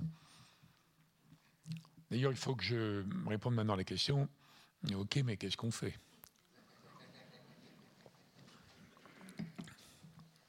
Mais j'ai prévenu que c'était un tableau réaliste. Hein. Je suis prêt à entendre des questions sur euh, peut-être une autre approche réaliste. Bon, qu'est-ce qu'on peut faire? Vous l'avez compris, je pense qu'il faut être lucide. Il faut abandonner toute une série de mots creux, de mots valises, comme disent les linguistes. Savoir de quoi on parle, de quoi il s'agit. Qu'est-ce qu'on veut défendre, qu'est-ce qu'on veut sauver? Je pense qu'on est obligé de renoncer en grande partie au prosélytisme. Alors ça a été très populaire, donc c'est très difficile. Dans mon pays, en tout cas, les idées de Bernard-Henri Lévy, qui est d'ailleurs par ailleurs un ami personnellement, et d'où Bernard Kouchner, le BHLO-Kouchnerisme, en gros. Ça a dominé les médias français depuis 20 ou 25 ans. Donc ils ont vraiment parlé, écrit, tympanisé tout le monde, comme si nous avions une mission civilisatrice, tout à fait indépendante de nos intérêts, alors qu'on était en train de décrocher industriellement, qui est vraiment le drame français. En 20 ans, on a perdu la moitié de ce qu'on avait, hein, alors que les Allemands ont gardé leur truc. Et pendant ça, les médias nous, sans arrêt insister sur notre mission, il fallait intervenir, s'ingérer, etc., Bon, donc ça, c'est pas, euh, c'est pas possible. Il faut renoncer à ce prosélytisme. Alors moi, je crois beaucoup à l'attraction des idées de liberté, pas forcément à la démocratie formelle, à l'occidental, parce que les autres peuples voient que ça marche pas très bien. Enfin, liberté quand même. Et je crois que les, les Chinois, les Africains, enfin tout le monde ont ce type d'aspiration. Mais pas à notre demande, pas si on s'ingère. Et c'est là où c'est délicat, parce que dans tous les peuples qui souffrent, dans tous les pays maltraités par des gouvernements euh, autoritaires, répressifs, corrompus et incapables, il y a des petits groupes qui appellent l'Occident à l'aide. Donc il y a toujours deux, trois personnes qu'on a vraiment envie d'aider, on voudrait vraiment. Il y a plein d'ONG qui sont les descendants de la charité chrétienne, ils sont sur ce créneau en fait. Mais dans la plupart des cas, ça ne fonctionne pas. Ça ne fonctionne pas. Donc, euh, alors aider, ça dépend. Lutter contre la faim, c'est évidemment bien.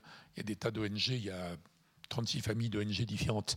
Mais il y a des ONG qui essaient d'obtenir, à partir d'une opinion épouvantée, parce qu'ils voient dans la télé une intervention éventuellement militaire, et la France l'a fait plusieurs fois, en réalité, ça ne marche plus. Ça ne marche plus. Regardez l'affaire du Sahel. Au Sahel. Il y a une menace islamiste réelle sur Bamako le gouvernement de Bamako demande l'aide. La France demande l'avis des voisins. Tous les voisins sont pour. Le Conseil de sécurité, pour une fois unie, est d'accord pour une intervention pour bloquer, pour éviter d'avoir un gigantesque État euh, islamo-narco-terroriste au milieu du Sahel. La France y va. Elle bloque l'attaque. Elle reste, à mon avis, trop longtemps, enfin, elle reste après. Les opinions sont retournées après. par la propagande russe. Alors les Africains vont se mordre les doigts d'avoir appelé les Russes, mais ça c'est dans quelques années, c'est pas tout de suite. Donc vous voyez, ça marche pas bien. L'Afghanistan, c'était évident qu'au début d'ailleurs, même les Russes étaient pour, hein. Poutine était d'accord. C'était évident qu'après les attaques du 11 septembre, c'était logique d'intervenir pour détruire la base arrière d'Al-Qaïda. Personne ne l'a condamné, aucun pays au monde. Mais il fallait partir après.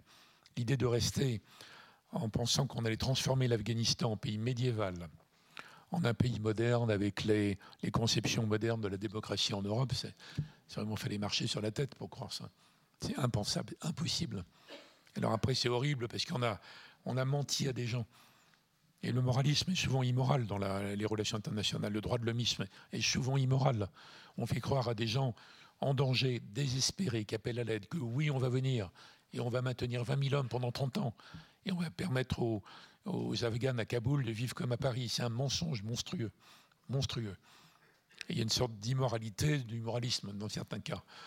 Alors malheureusement, l'autre option n'est pas marrante non plus, puisque l'option réaliste, c'est de dire on ne peut plus, on ne va pas recoloniser, on ne peut pas réintervenir partout, et donc on, ne peut intervenir que quand il y a une demande vraiment précise, très claire, ou quand des intérêts vitaux sont en jeu.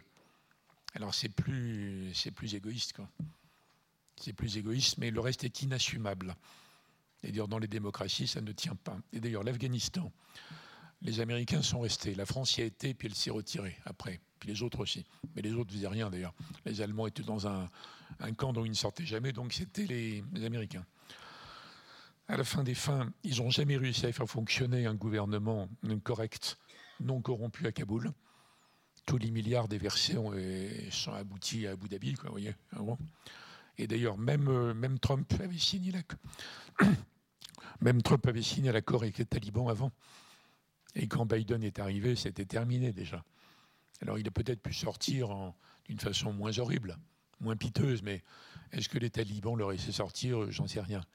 En tout cas, la première intervention était, à mes yeux, justifiée. La seconde, non. Ça veut dire que les interventions pour euh, vous voyez, remodeler les pays, le nation building, ça ne marche plus.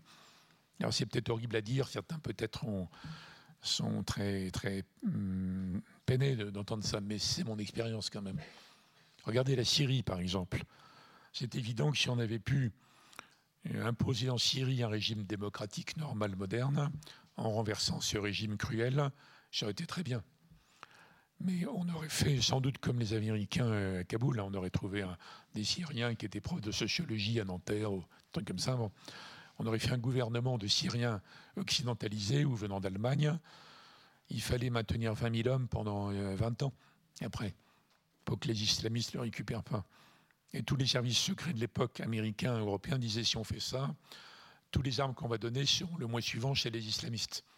Parce qu'il y aura un gigantesque marché des armes. voyez Bon, c'est pénible à accumuler, mais réellement, je crois que si on veut, si on est attaché à la civilisation occidentale incomparable, en dépit de ses défauts énormes, qu'on a créée, il faut être réaliste, réaliste vrai.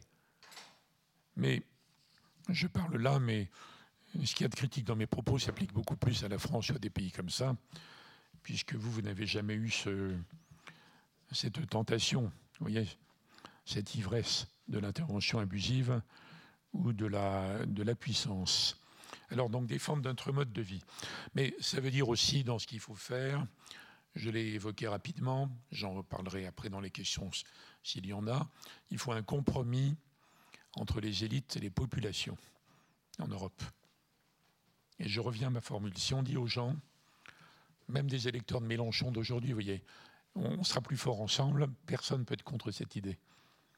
Il faut peser. Mais peser, ça veut dire euh, il faut faire le poids. Donc il faut que les pays européens euh, se redressent, redeviennent compétitifs. donc vous voyez, il y a un lien. Il y a un autre élément qui est euh, très sensible, en tout cas en France, ici je pense que c'est mieux contrôlé, qui est la question des flux migratoires. il y a un débat énorme qui est devenu un marqueur extrême droite, extrême gauche, on va dire. Mais on voit bien que quand on fait des sondages, la majorité des Européens, y compris en France, répondre comme ce qui avait été le cas dans un référendum ici il y a quelques années. Les gens ne veulent plus d'immigration de masse. Par contre, même dans l'extrême droite, il y a presque personne qui pense qu'on puisse s'en passer complètement. Donc il y a une distinction en réalité entre l'immigration de gens dont on a besoin. On en a besoin dans des tas de métiers, tout le monde connaît, travaux publics, bâtiments, mais on, en a besoin dans la santé aussi. Il y a plein de métiers où on a absolument besoin. Mais le débat est caricatural dans beaucoup de pays d'Europe, comme, si c'était tout ou rien. C'est absurde.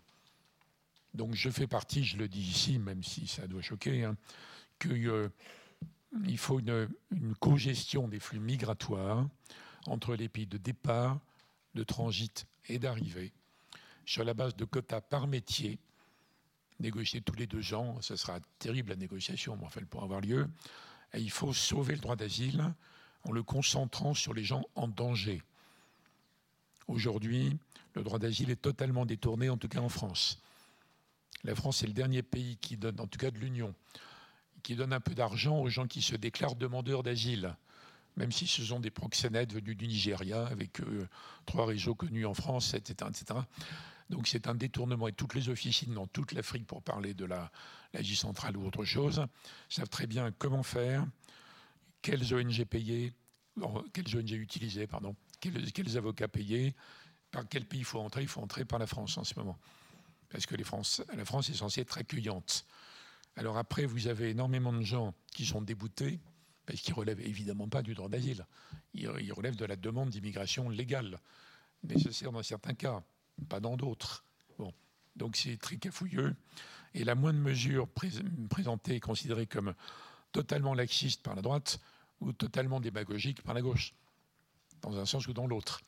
Donc on est dans une mauvaise situation par rapport à ça. Alors je note que les Scandinaves, qui ont été très en avance des autres par rapport à ça, ont tous fait marche arrière, notamment la gauche scandinave.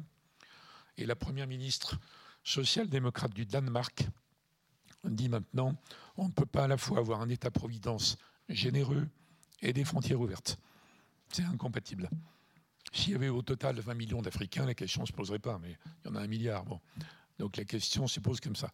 Évidemment, la, Danoise, qui est remarquable, ne veut pas fermer, c'est absurde, elle ne peut pas fermer. Techniquement, c'est impossible, économiquement, c'est irrationnel, et humainement, c'est cruel. Elle veut simplement réguler.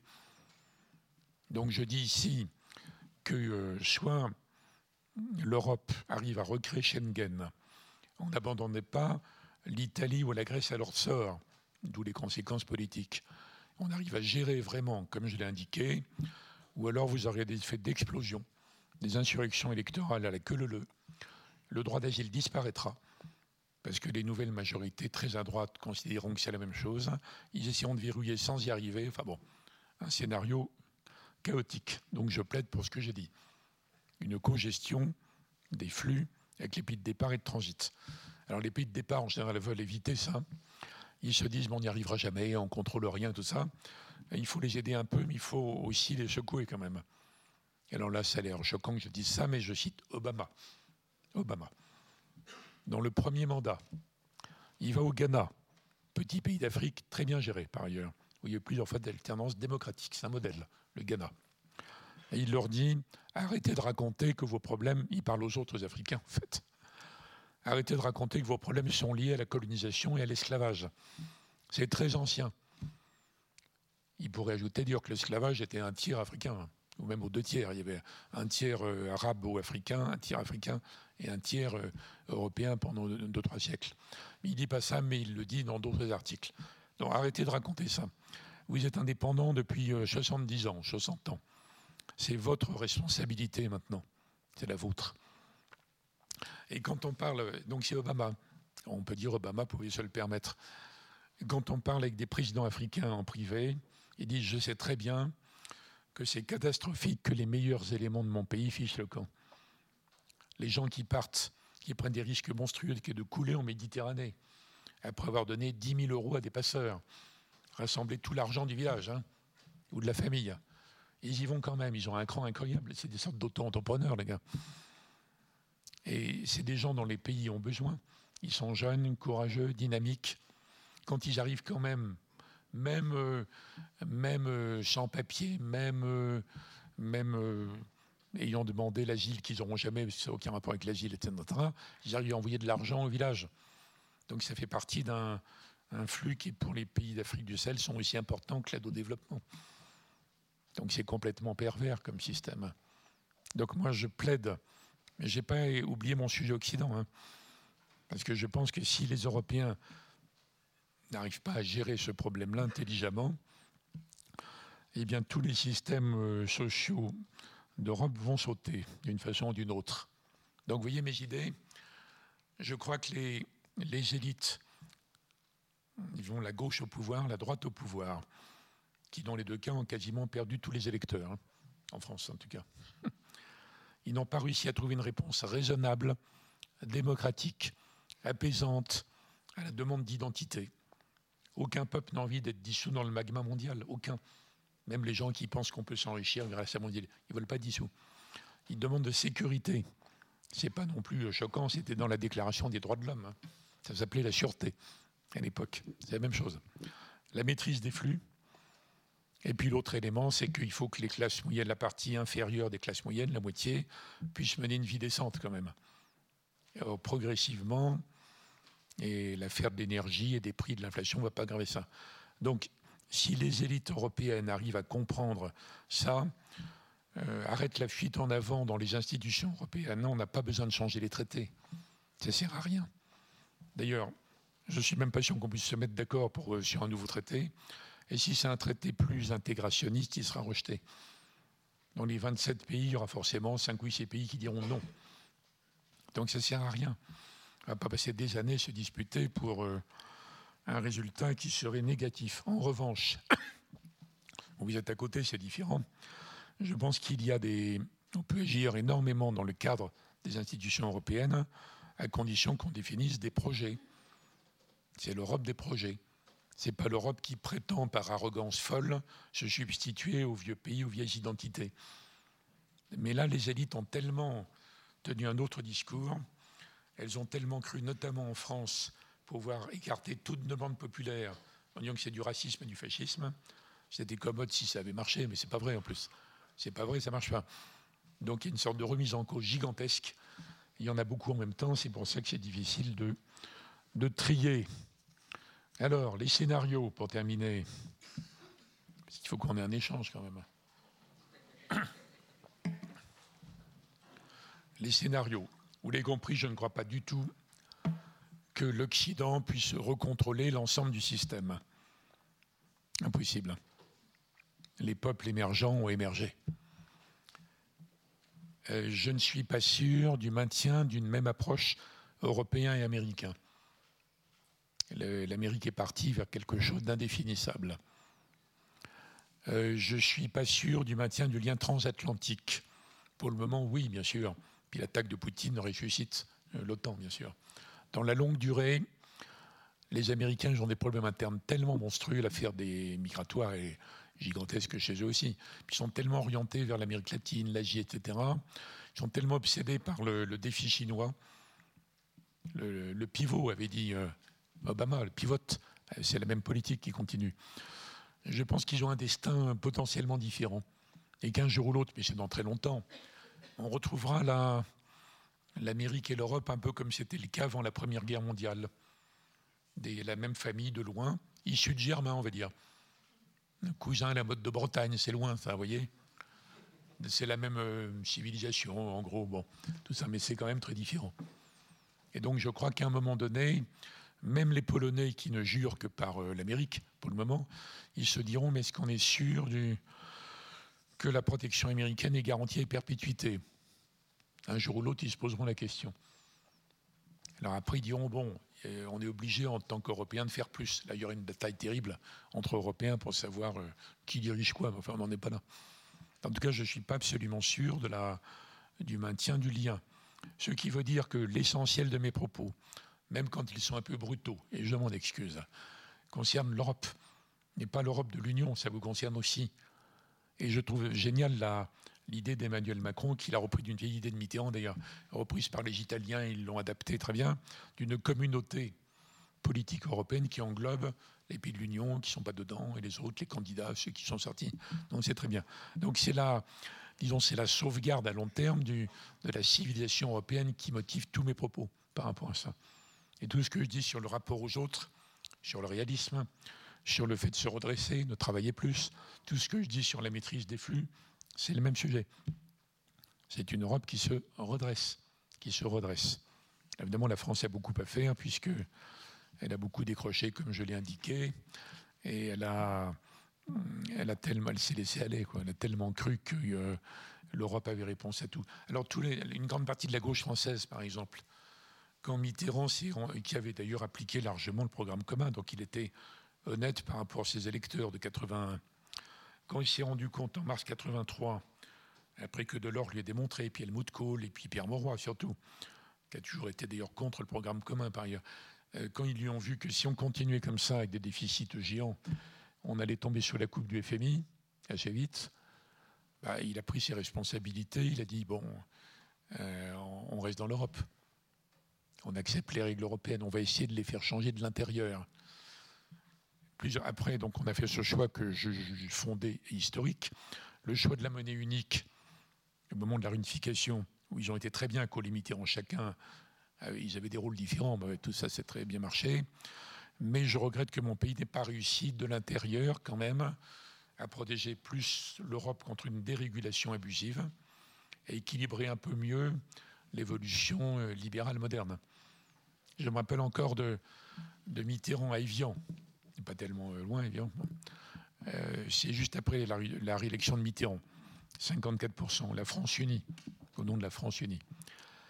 Euh, Mitterrand disant à Kohl, Helmut, je suis d'accord pour la libre circulation des flux financiers, mais il faut vraiment harmoniser la fiscalité sur l'épargne avant. Enfin, il faut faire l'harmonisation fiscale avant. Ah, François, c'est très compliqué parce que, parce que bon, euh, Helmut, j'insiste, c'est quand même l'Europe, c'est pas simplement le, les marchés mondiaux, la sauce Reagan. Hein. Bon, c'est autre chose. Donc il y a eu un moment de bras de fer et on a perdu en fait à un moment donné, le bout dit Je suis désolé, François, mais euh, tout mon pays, toutes les forces, toute l'industrie, toutes les banques, tous les machins, tout le. Euh, voilà, euh, le CDE, le FMI, les Américains, les marchés, les marchés. On peut pas tenir. Donc, plusieurs fois, la France a tenté, dans cette période-là, de poursuivre la construction européenne activement, mais de la rendre plus, un peu plus sociale, un peu comme était le, vieil, le vieux système rénan dans le système allemand. Bon, et on n'a pas eu la force pour ça. On n'a pas eu la force parce qu'on n'était plus assez fort déjà. Donc, à aucun moment de mon propos, vous avez vu, je n'ai minimisé euh, ni les responsabilités françaises, ni les égarements euh, euh, conceptuels, avec l'aide des médias d'information continue, qui sont une machine à hystériser, pour rester poli par rapport à ça. Voilà, donc je crois que l'Occident a un gigantesque effort, les Occidentaux, chacun sa façon, les Américains, les Européens et les autres, c'est trop long, j'en parle pas, un gigantesque effort pour s'adapter, nous adapter à la mondialisation fragmentée, mais quand même qui va continuer, fragmentée, mais quand même, dans laquelle nous allons être, avec en plus le compte à rebours écologique qui est une nécessité, mais qui deviendra rapidement le moteur de la croissance de demain, dont le contenu sera différent. Il n'y aura pas décroissance, il y aura changement du contenu de la croissance. Donc on peut y arriver. On peut y arriver, c'est possible, mais on est obligé de faire un, ménage mental énorme quand même avant, par rapport à toute une série de, miroirs aux alouettes. Mais je, termine, entendez bien ça, sur une note optimiste quand même. Oui, on le peut, on le peut.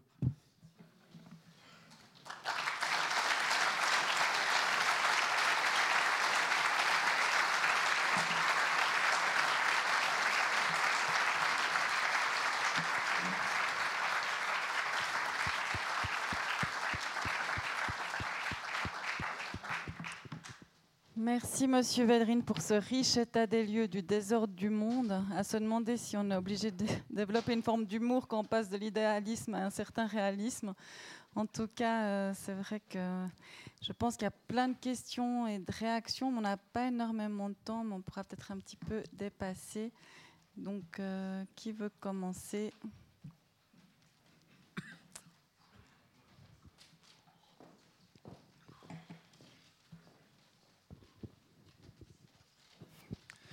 Bonsoir, merci pour cette conférence passionnante. Vous avez parlé d'écologisation, mais finalement assez peu de la crise environnementale.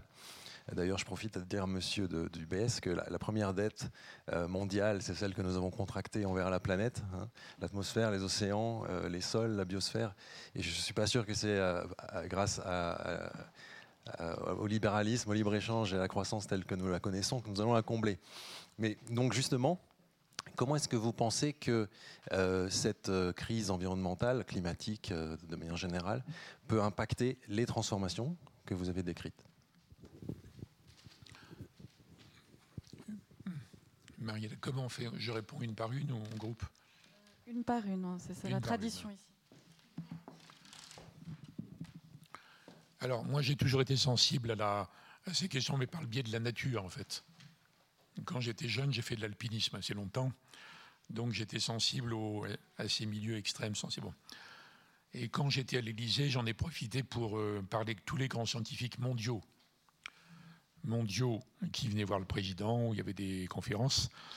Et tous les scientifiques déjà étaient écologistes, mais pas écologistes au sens des partis. Ils étaient écologistes convaincus que, que euh, si on ne change pas, non pas le libéralisme, mais le productivisme, ça c'est un truc européen de croire que c'est le libéralisme, c'est le productivisme. Le bilan écologique de l'URSS est monstrueux. Le bilan écologique de la Chine est monstrueux. C'est pas lié aux excès du libéralisme. Bon.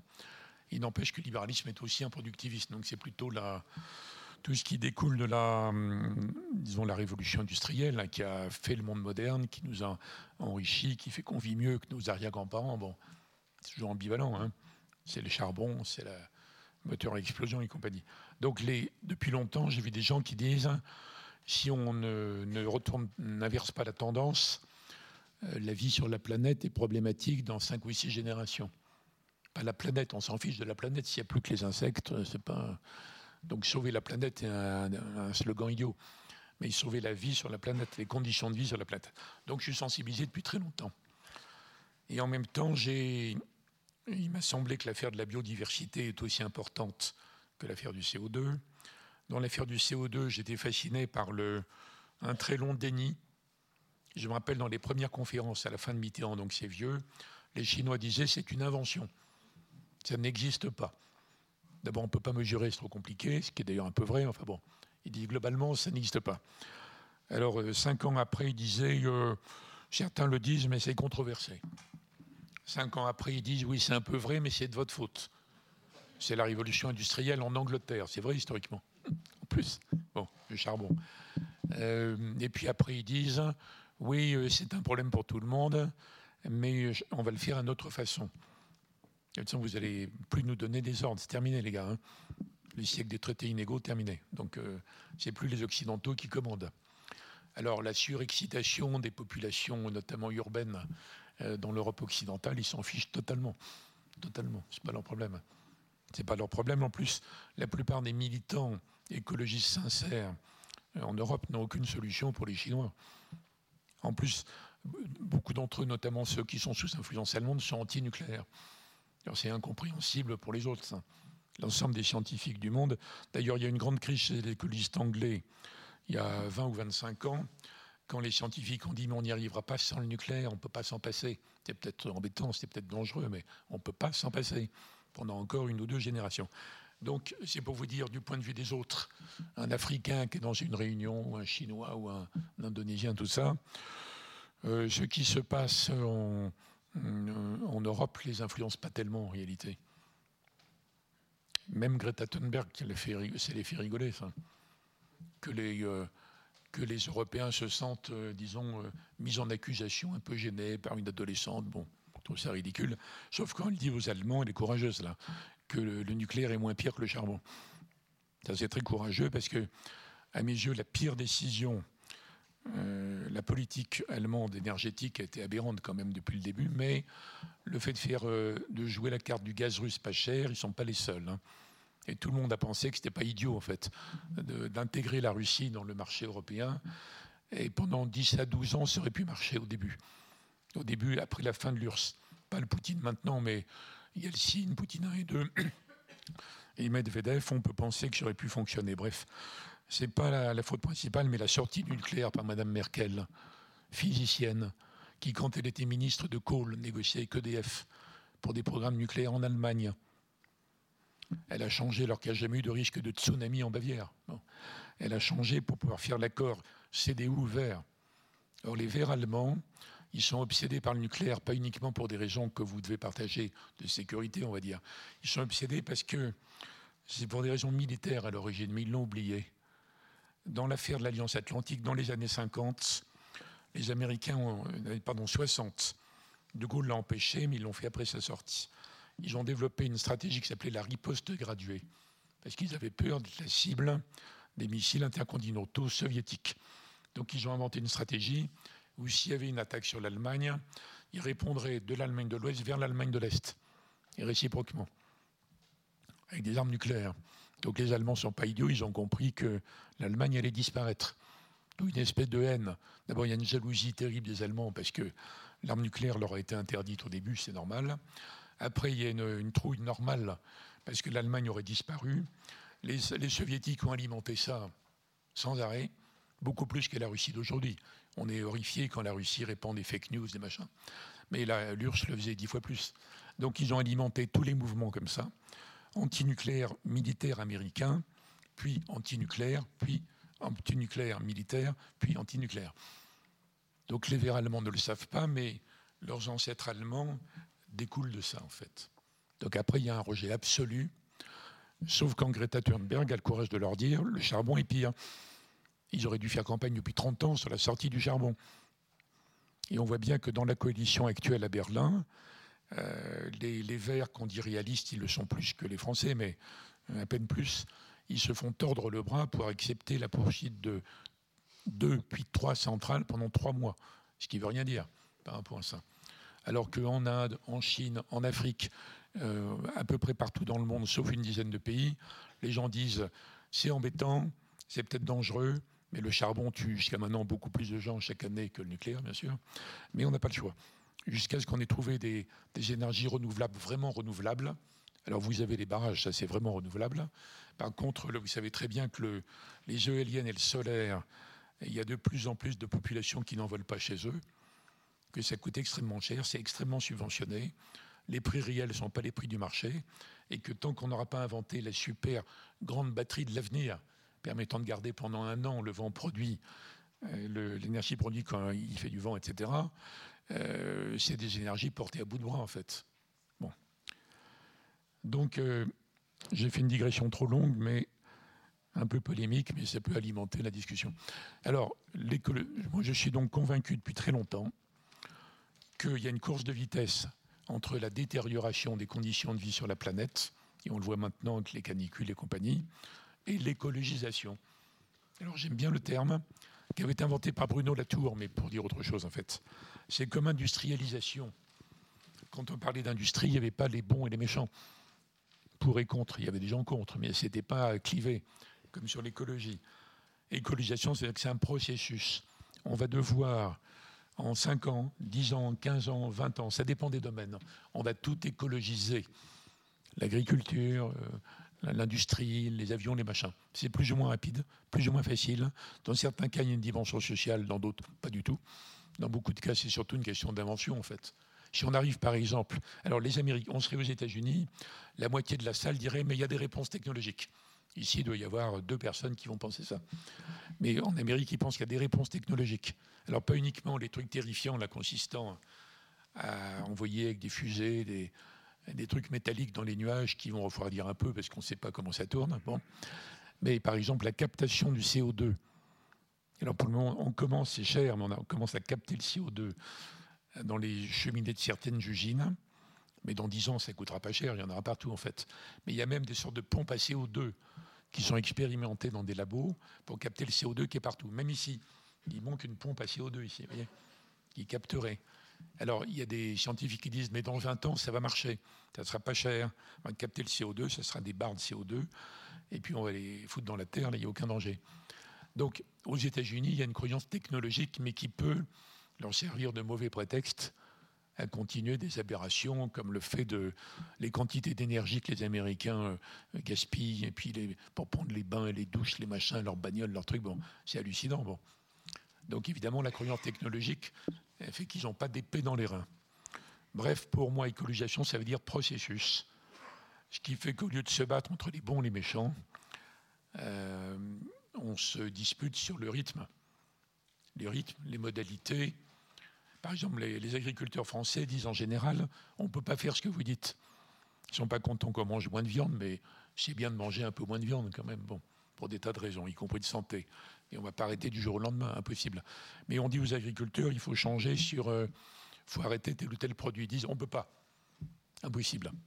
Alors il faut dire, il faut que les gouvernements disent ok, on comprend, du jour au lendemain, c'est impossible. On comprend très bien. Mais vous pouvez dans combien de temps? Quel est votre rythme?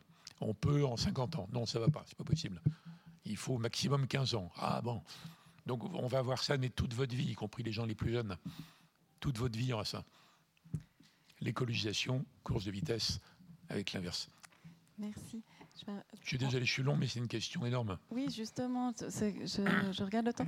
Donc, j'ai vu déjà trois questions là. Je vais les prendre dans l'ordre, mais je préviens, comme on a commencé tard et qu'il y a eu ces présentations un peu plus longues que d'habitude, on, peut, on va dépasser un peu, mais à partir, enfin, sentez-vous libre de partir. Celles et ceux qui veulent, mais nous voulons profiter de votre présence, Monsieur Vedrine. Donc, je commence. Merci beaucoup, Monsieur Vedrine, pour votre euh, présentation.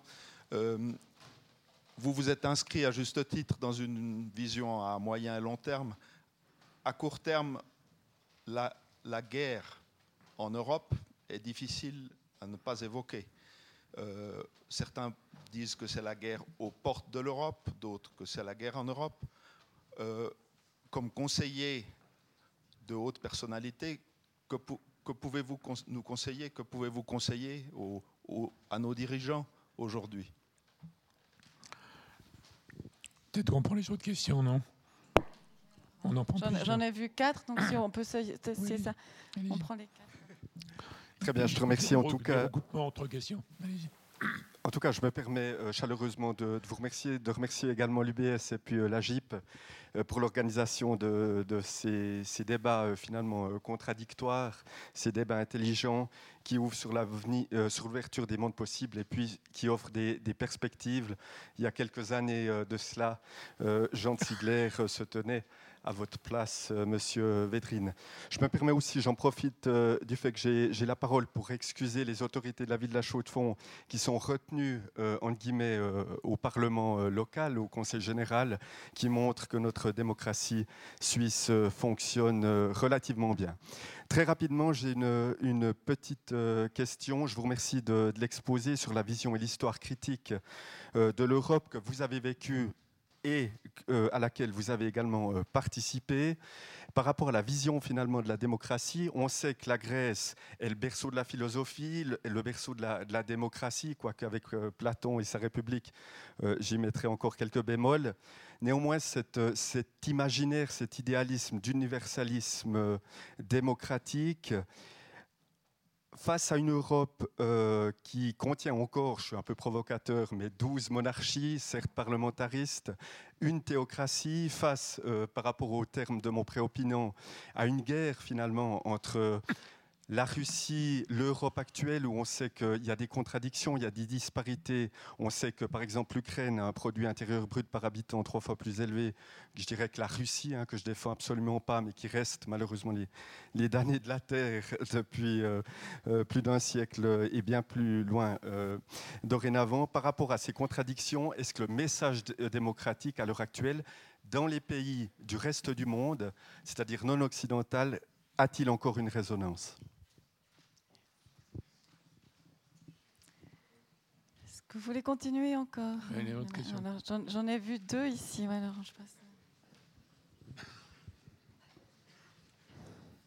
Bonsoir, merci beaucoup pour votre euh, intervention très enrichissante. Ma question concerne les États-Unis.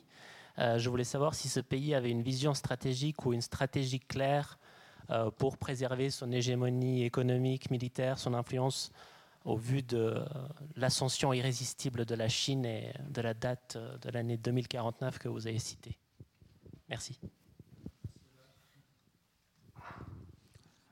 J'ajoute juste une question. Un sinologue, M. Jean-François Billetter, est venu parler il y a deux ans ici. il a dit la personne la plus détestée en Chine du XXe siècle, c'est Gorbatchev. Est-ce que c'est la même chose en Russie actuellement est-ce que qu'en est-il des promesses des Occidentaux de ne pas intégrer au parc à l'OTAN les pays du pacte de Varsovie alors que tout le contraire est arrivé? Est-ce qu'il y a une vérité historique là-dedans ou bien est-ce que c'est des inventions de Poutine? Bon.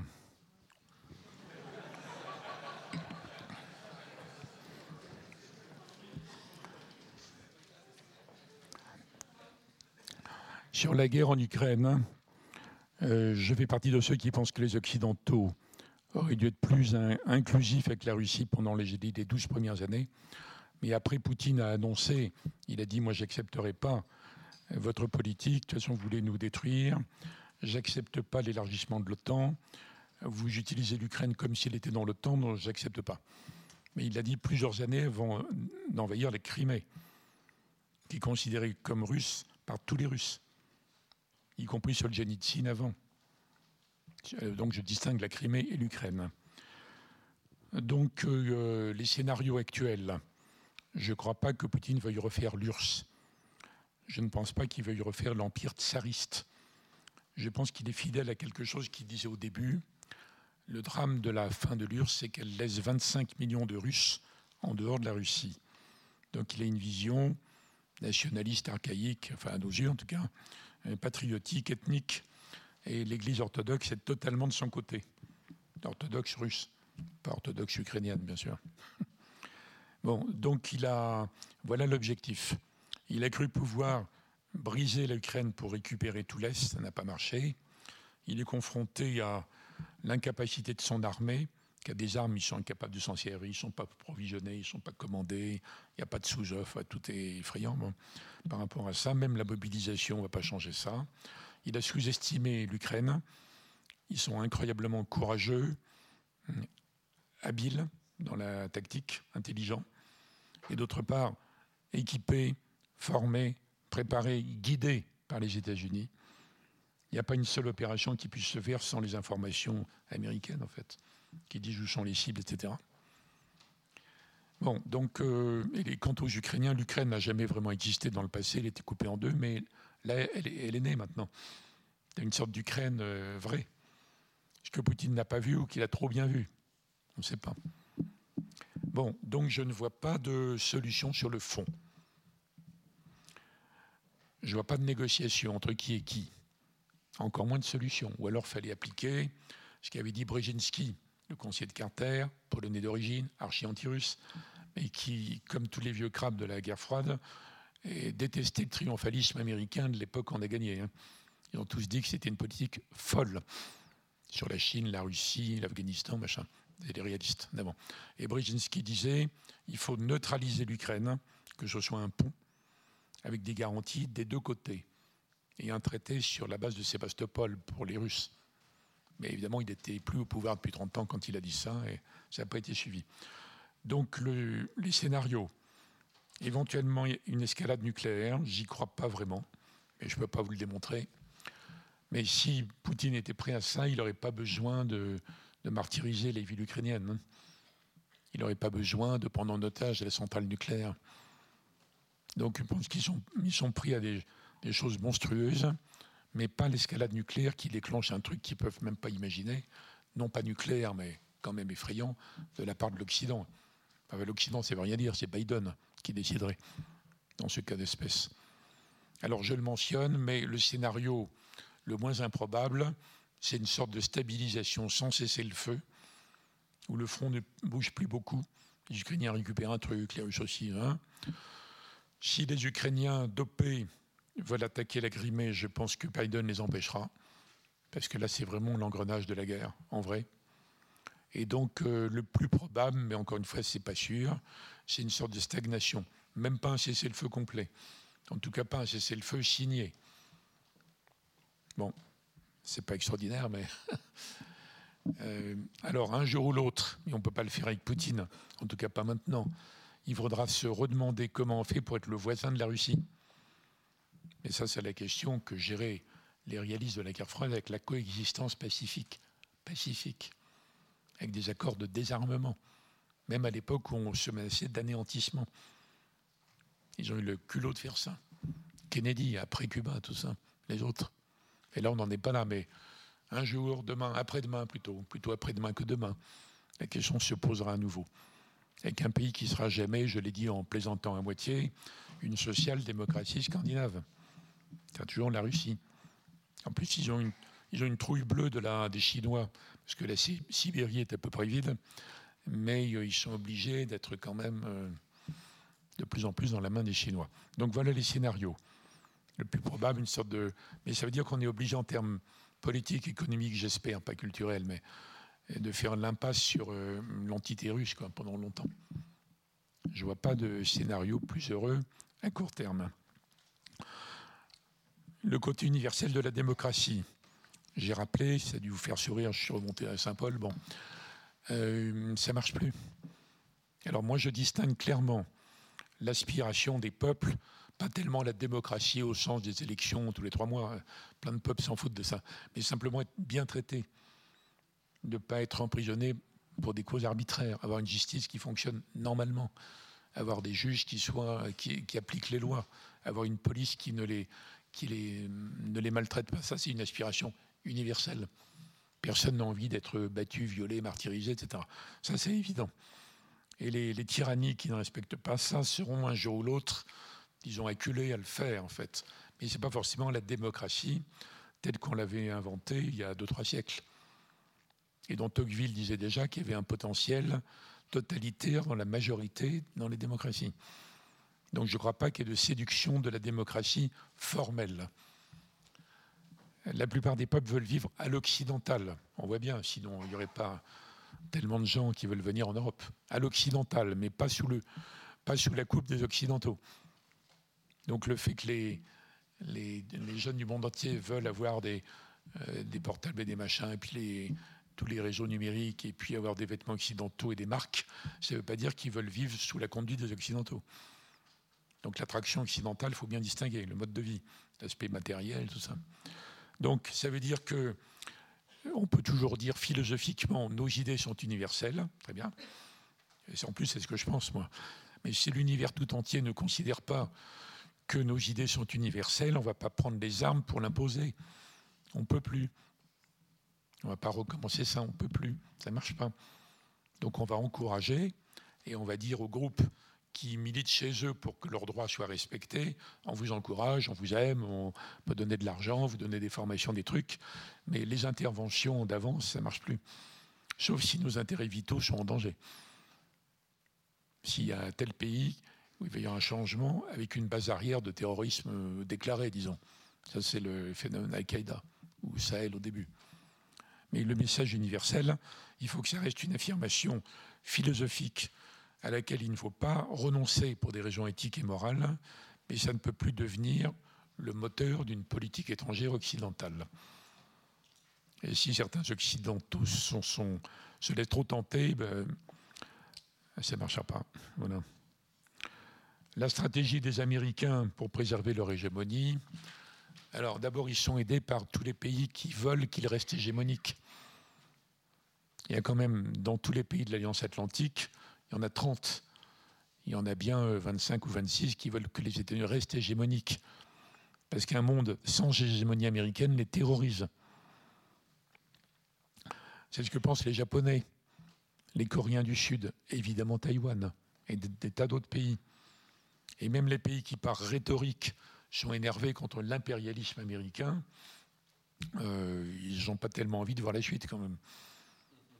Qu'est-ce que c'est que le monde sans impérialisme américain? Il y a l'impérialisme chinois, pas terrible, vous voyez. Les Russes qui reprennent du poil de la bête, les islamistes qui arrivent à renverser tous les gouvernements arabes pour avoir des gouvernements islamistes. Bon, donc les États-Unis sont quand même forts de la demande des autres, comme, euh, euh, après la guerre. Hein. Puis il y a la puissance de l'imaginaire, Hollywood, Netflix, tout ça. C'est géant. Les Chinois n'ont pas ça, n'ont pas encore ça. Les Chinois impressionnent, mais ne séduisent pas. Alors, ça ne suffit pas. Les États-Unis vont tout faire pour que la Chine ne puisse pas acquérir, sur le plan électronique ou technologique, ce dont ils ont besoin pour leur passer devant. Vous avez vu la, guerre de, la Chine, de la contre Huawei, par exemple. Donc ils vont tout faire pour que la Chine n'y arrive pas. Ça peut dégénérer un jour en conflit. Mais dans l'affaire de Taïwan, là aussi, je peux me tromper, vous savez, c'est des domaines, je parle sur des domaines où on, peut être démenti quand même. Dans l'affaire de Taïwan, je ne crois pas que les Chinois, c'est quand même des ingénieurs de la décision politique. On n'aime pas leur régime, et puis là, il est de plus en plus personnel et autoritaire, despotique. Mais prendre le risque de l'attaque de Taïwan, les Américains seraient obligés de défendre Taïwan, même si l'opinion américaine ne veut pas, même si Biden ne veut pas, bon, ils seraient obligés. Parce que s'ils ne laissent la Chine dominer Taïwan, d'abord ils mettent la main sur les deux tiers des semi-conducteurs mondiaux fabriqués à Taïwan, et d'autre part, la garantie américaine ne vaut plus rien nulle part. Et pour le coup, l'Alliance Atlantique est morte pour de vrai. Donc les Polonais vont dire maintenant on va se venger des Allemands. Je ne sais pas ce qu'ils vont inventer, vous imaginez le truc, euh, réaction en chaîne. Donc les Américains, les Chinois le savent. C'est des gens très calculateurs. Hein. Enfin, la direction chinoise. Donc ma conclusion fragile, hein, c'est qu'ils vont plutôt jouer le temps, le jeu de go. Ils pensent qu'ils vont tout récupérer. Ils vont essayer de payer des, des Taïwanais pour qu'ils demandent leur attachement, bien sûr, etc. etc. Donc euh, voilà les stratégies des États-Unis. Rester dominant, rester euh, la puissance qui conduit l'humanité, euh, être peut-être moins, moins idiot dans le traitement de reste. Rappelez-vous que c'est les Américains qui ont voulu mettre la Chine dans l'OMC. Quand la Chine commençait, elle est menacée un peu. Ils ont dit on va les mettre dans l'OMC, ils vont se développer, ça va les enrichir, ça va les rendre démocratiques. C'est la même erreur à l'envers de celle sur la Russie, vous voyez. Tout ça, c'est le côté euh, arrogance olympienne. On a gagné. Qu'est-ce que c'est que tous ces petits peuples ridicules là -bas. Et donc, ça peut conduire à des tas d'erreurs stratégiques. L'Occident doit faire un effort d'empathie, de, compréhension des autres qui est colossal, colossal. Et qu'on part de nous-mêmes, forcément, toujours. Donc voilà la stratégie américaine. Cela dit, si le pays explose à moitié en vol, euh, il n'y a plus de stratégie. Hein. Il y a les républicains isolationnistes et les démocrates interventionnistes. Mais les démocrates sociétaux, euh, sociétaux des minorités, ne sont pas tellement interventionnistes. Ils veulent régler des comptes internes. Donc on peut avoir un, en, dix ans, on peut avoir un, géant empêtré. Hein. Gulliver. Bon. Et alors il me reste, il me reste, ah oui, Gorbatchev. Alors moi, j'ai vécu Gorbatchev auprès de Mitterrand. Je l'ai vu dix fois, Gorbatchev. Et je l'ai vu régulièrement après. Il était comme El Boutko, il avait des larmes aux yeux quand il me parlait de Mitterrand. El Boutko, même après la réunification, bien sûr. Et Gorbatchev. Et il pensait qu'il y avait qu'en Occident, il y avait deux, trois personnes qui avaient compris ce qu'il allait faire, qui était plutôt bien pour l'Occident, globalement. Donc moi, je pense que dans les occasions manquées, par rapport à la Russie avant qu'elle ne redevienne un animal enragé. Comme aujourd'hui, il y a Gorbatchev, Yeltsin, Poutine. Non, Yeltsin, c'est caricatural, mais il fallait contrôler autrement. Poutine et deux. Et Gorbatchev, mais euh, Mitterrand, Delors, Kohl voulaient l'aider, mais c'était une sorte d'idéaliste sympa. Il, avait aucune, il parlait de perestroïka. Mais comment reconstruire une économie normale à partir des ruines du communisme? Personne ne sait faire, en fait. Donc après, quand Yeltsin a appelé les conseillers américains, ils ont dit il n'y a que la thérapie de choc. On détruit le système social russe. Ils ont perdu 40% du pouvoir d'achat. En Europe, quand un, groupe pense avoir perdu 1%, il est dans un tas d'ébullition terrible. 40%. Et la glasnost, Gorbatchev n'aurait pas dû, en fait. Il aurait dû libérer les médias à la fin s'il avait réussi à enclencher la perestroïka. Il a libéré les médias qui ont été contre lui tous les, tous les jours après. Alors les nationalistes et tous les machins étaient contre lui. Bon, donc euh, dans le paquet en question, la question n'était pas là-dessus d'ailleurs, Gorbatchev dit que à un moment donné, Bush, le père, et Baker, le secrétaire d'État, ont promis à Gorbatchev que l'OTAN ne serait pas élargie. Et d'ailleurs, euh, à la fin de Gorbatchev, ils ont dissous le pacte de Varsovie. Il y a eu des discussions là-dessus. Et après, les Russes disaient, ils ont élargi l'OTAN quand même, c'est des menteurs. On ne peut pas leur faire confiance. L'Occident veut nous encercler. Alors ça paraît risible que la Russie, qui est comme ça, se sente encerclée. C'est la paranoïa russe. Mais rappelez-vous que Woody Allen a dit, Woody Allen, même les paranoïaques ont des ennemis. Donc c'est le cas des Russes. Alors il y a un débat historique là-dessus, mais rien n'a été signé. Les États-Unis se sont engagés à rien. Mais dans les conversations, Bush et Baker euh, disent on ne peut pas refuser à la Pologne d'entrer dans l'OTAN, mais euh, l'action militaire de l'OTAN n'ira pas jusqu'à votre frontière, quelque chose comme ça. Et ils n'ont pas dit qu'il n'y aurait pas d'élargissement. Mais à la même époque, le dernier ambassadeur américain à Moscou, John Matlock, un réaliste lui aussi, il a, dit devant le Sénat américain, après qu'il était en poste, on ne pouvait pas à la fois élargir l'OTAN et avoir une Russie démocratique. C'est incompatible. Il y a quand même beaucoup de réalistes qui ont averti. Hein. Pas des gens qui étaient complaisants pour Poutine, qui n'étaient pas encore là. Je parle des réalistes d'avant. Bon, bref, l'OTAN est élargi parce que c'est impossible de dire non. D'ailleurs, les pays comme la Pologne, ils ne voulaient pas tellement devenir européens. Hein. Ils voulaient se précipiter dans le commissariat le plus proche, quand ils avaient échappé à la Russie, qui était l'OTAN. Où est-ce qu'on est en sécurité? L'OTAN. Après, ils ont dit on veut aussi entrer en Europe. On l'a dit aux Américains d'ailleurs, parce que pour eux, l'Europe, c'était le compartiment, euh, disons, économique de l'OTAN. C'est ça la vision des Polonais et compagnie des Baltes, qui ressurgit de temps en temps. Donc il y a eu une demi-promesse, mais pas d'engagement. Que d'ailleurs les Russes auraient jamais dû prendre au pied de la lettre, mais les erreurs principales ne sont pas là. Les erreurs principales, c'est après, quand la question de l'Ukraine aurait dû être traitée bien en amont, pour en faire un pont.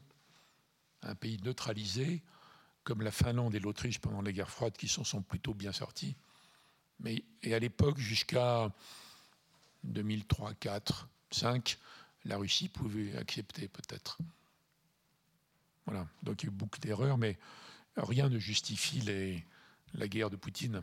D'abord, rien, aucun argument historique russe ne peut justifier la mort d'un seul Ukrainien, sur le plan moral, disons. Et en plus, c'est une décision complètement aberrante qui nous oblige, même si euh, on est gêné, à faire l'impasse sur le système, euh, sur le monde russe pendant un certain temps. Cela dit, je suis complètement hostile au boycott des artistes russes. On ne va pas arrêter de lire Dostoïevski parce que, euh, ou d'écouter Tchaïkovski. Mais malheureusement, il n'y a pas d'issue à court terme. Et c'est longtemps après qu'on retrouvera, avec la Russie, si la Chine ne la domine pas trop, la possibilité d'une sorte d'entente réaliste, de réel politique et des, accords de voisinage, mais c'est dans longtemps. Longtemps, il ne suffirait pas que la guerre s'arrête en Ukraine, il faudrait que les esprits soient retombés, etc. etc. Vous voyez, on ne peut pas faire du réalisme sans l'histoire, en fait.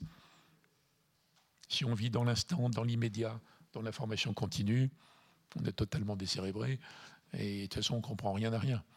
Il faut se réinsérer dans l'histoire sans en être prisonnier, pour ne pas reproduire euh, tout le temps les mêmes choses. Mais ça éclaire quand même beaucoup, je crois. Voilà. Une très belle conclusion.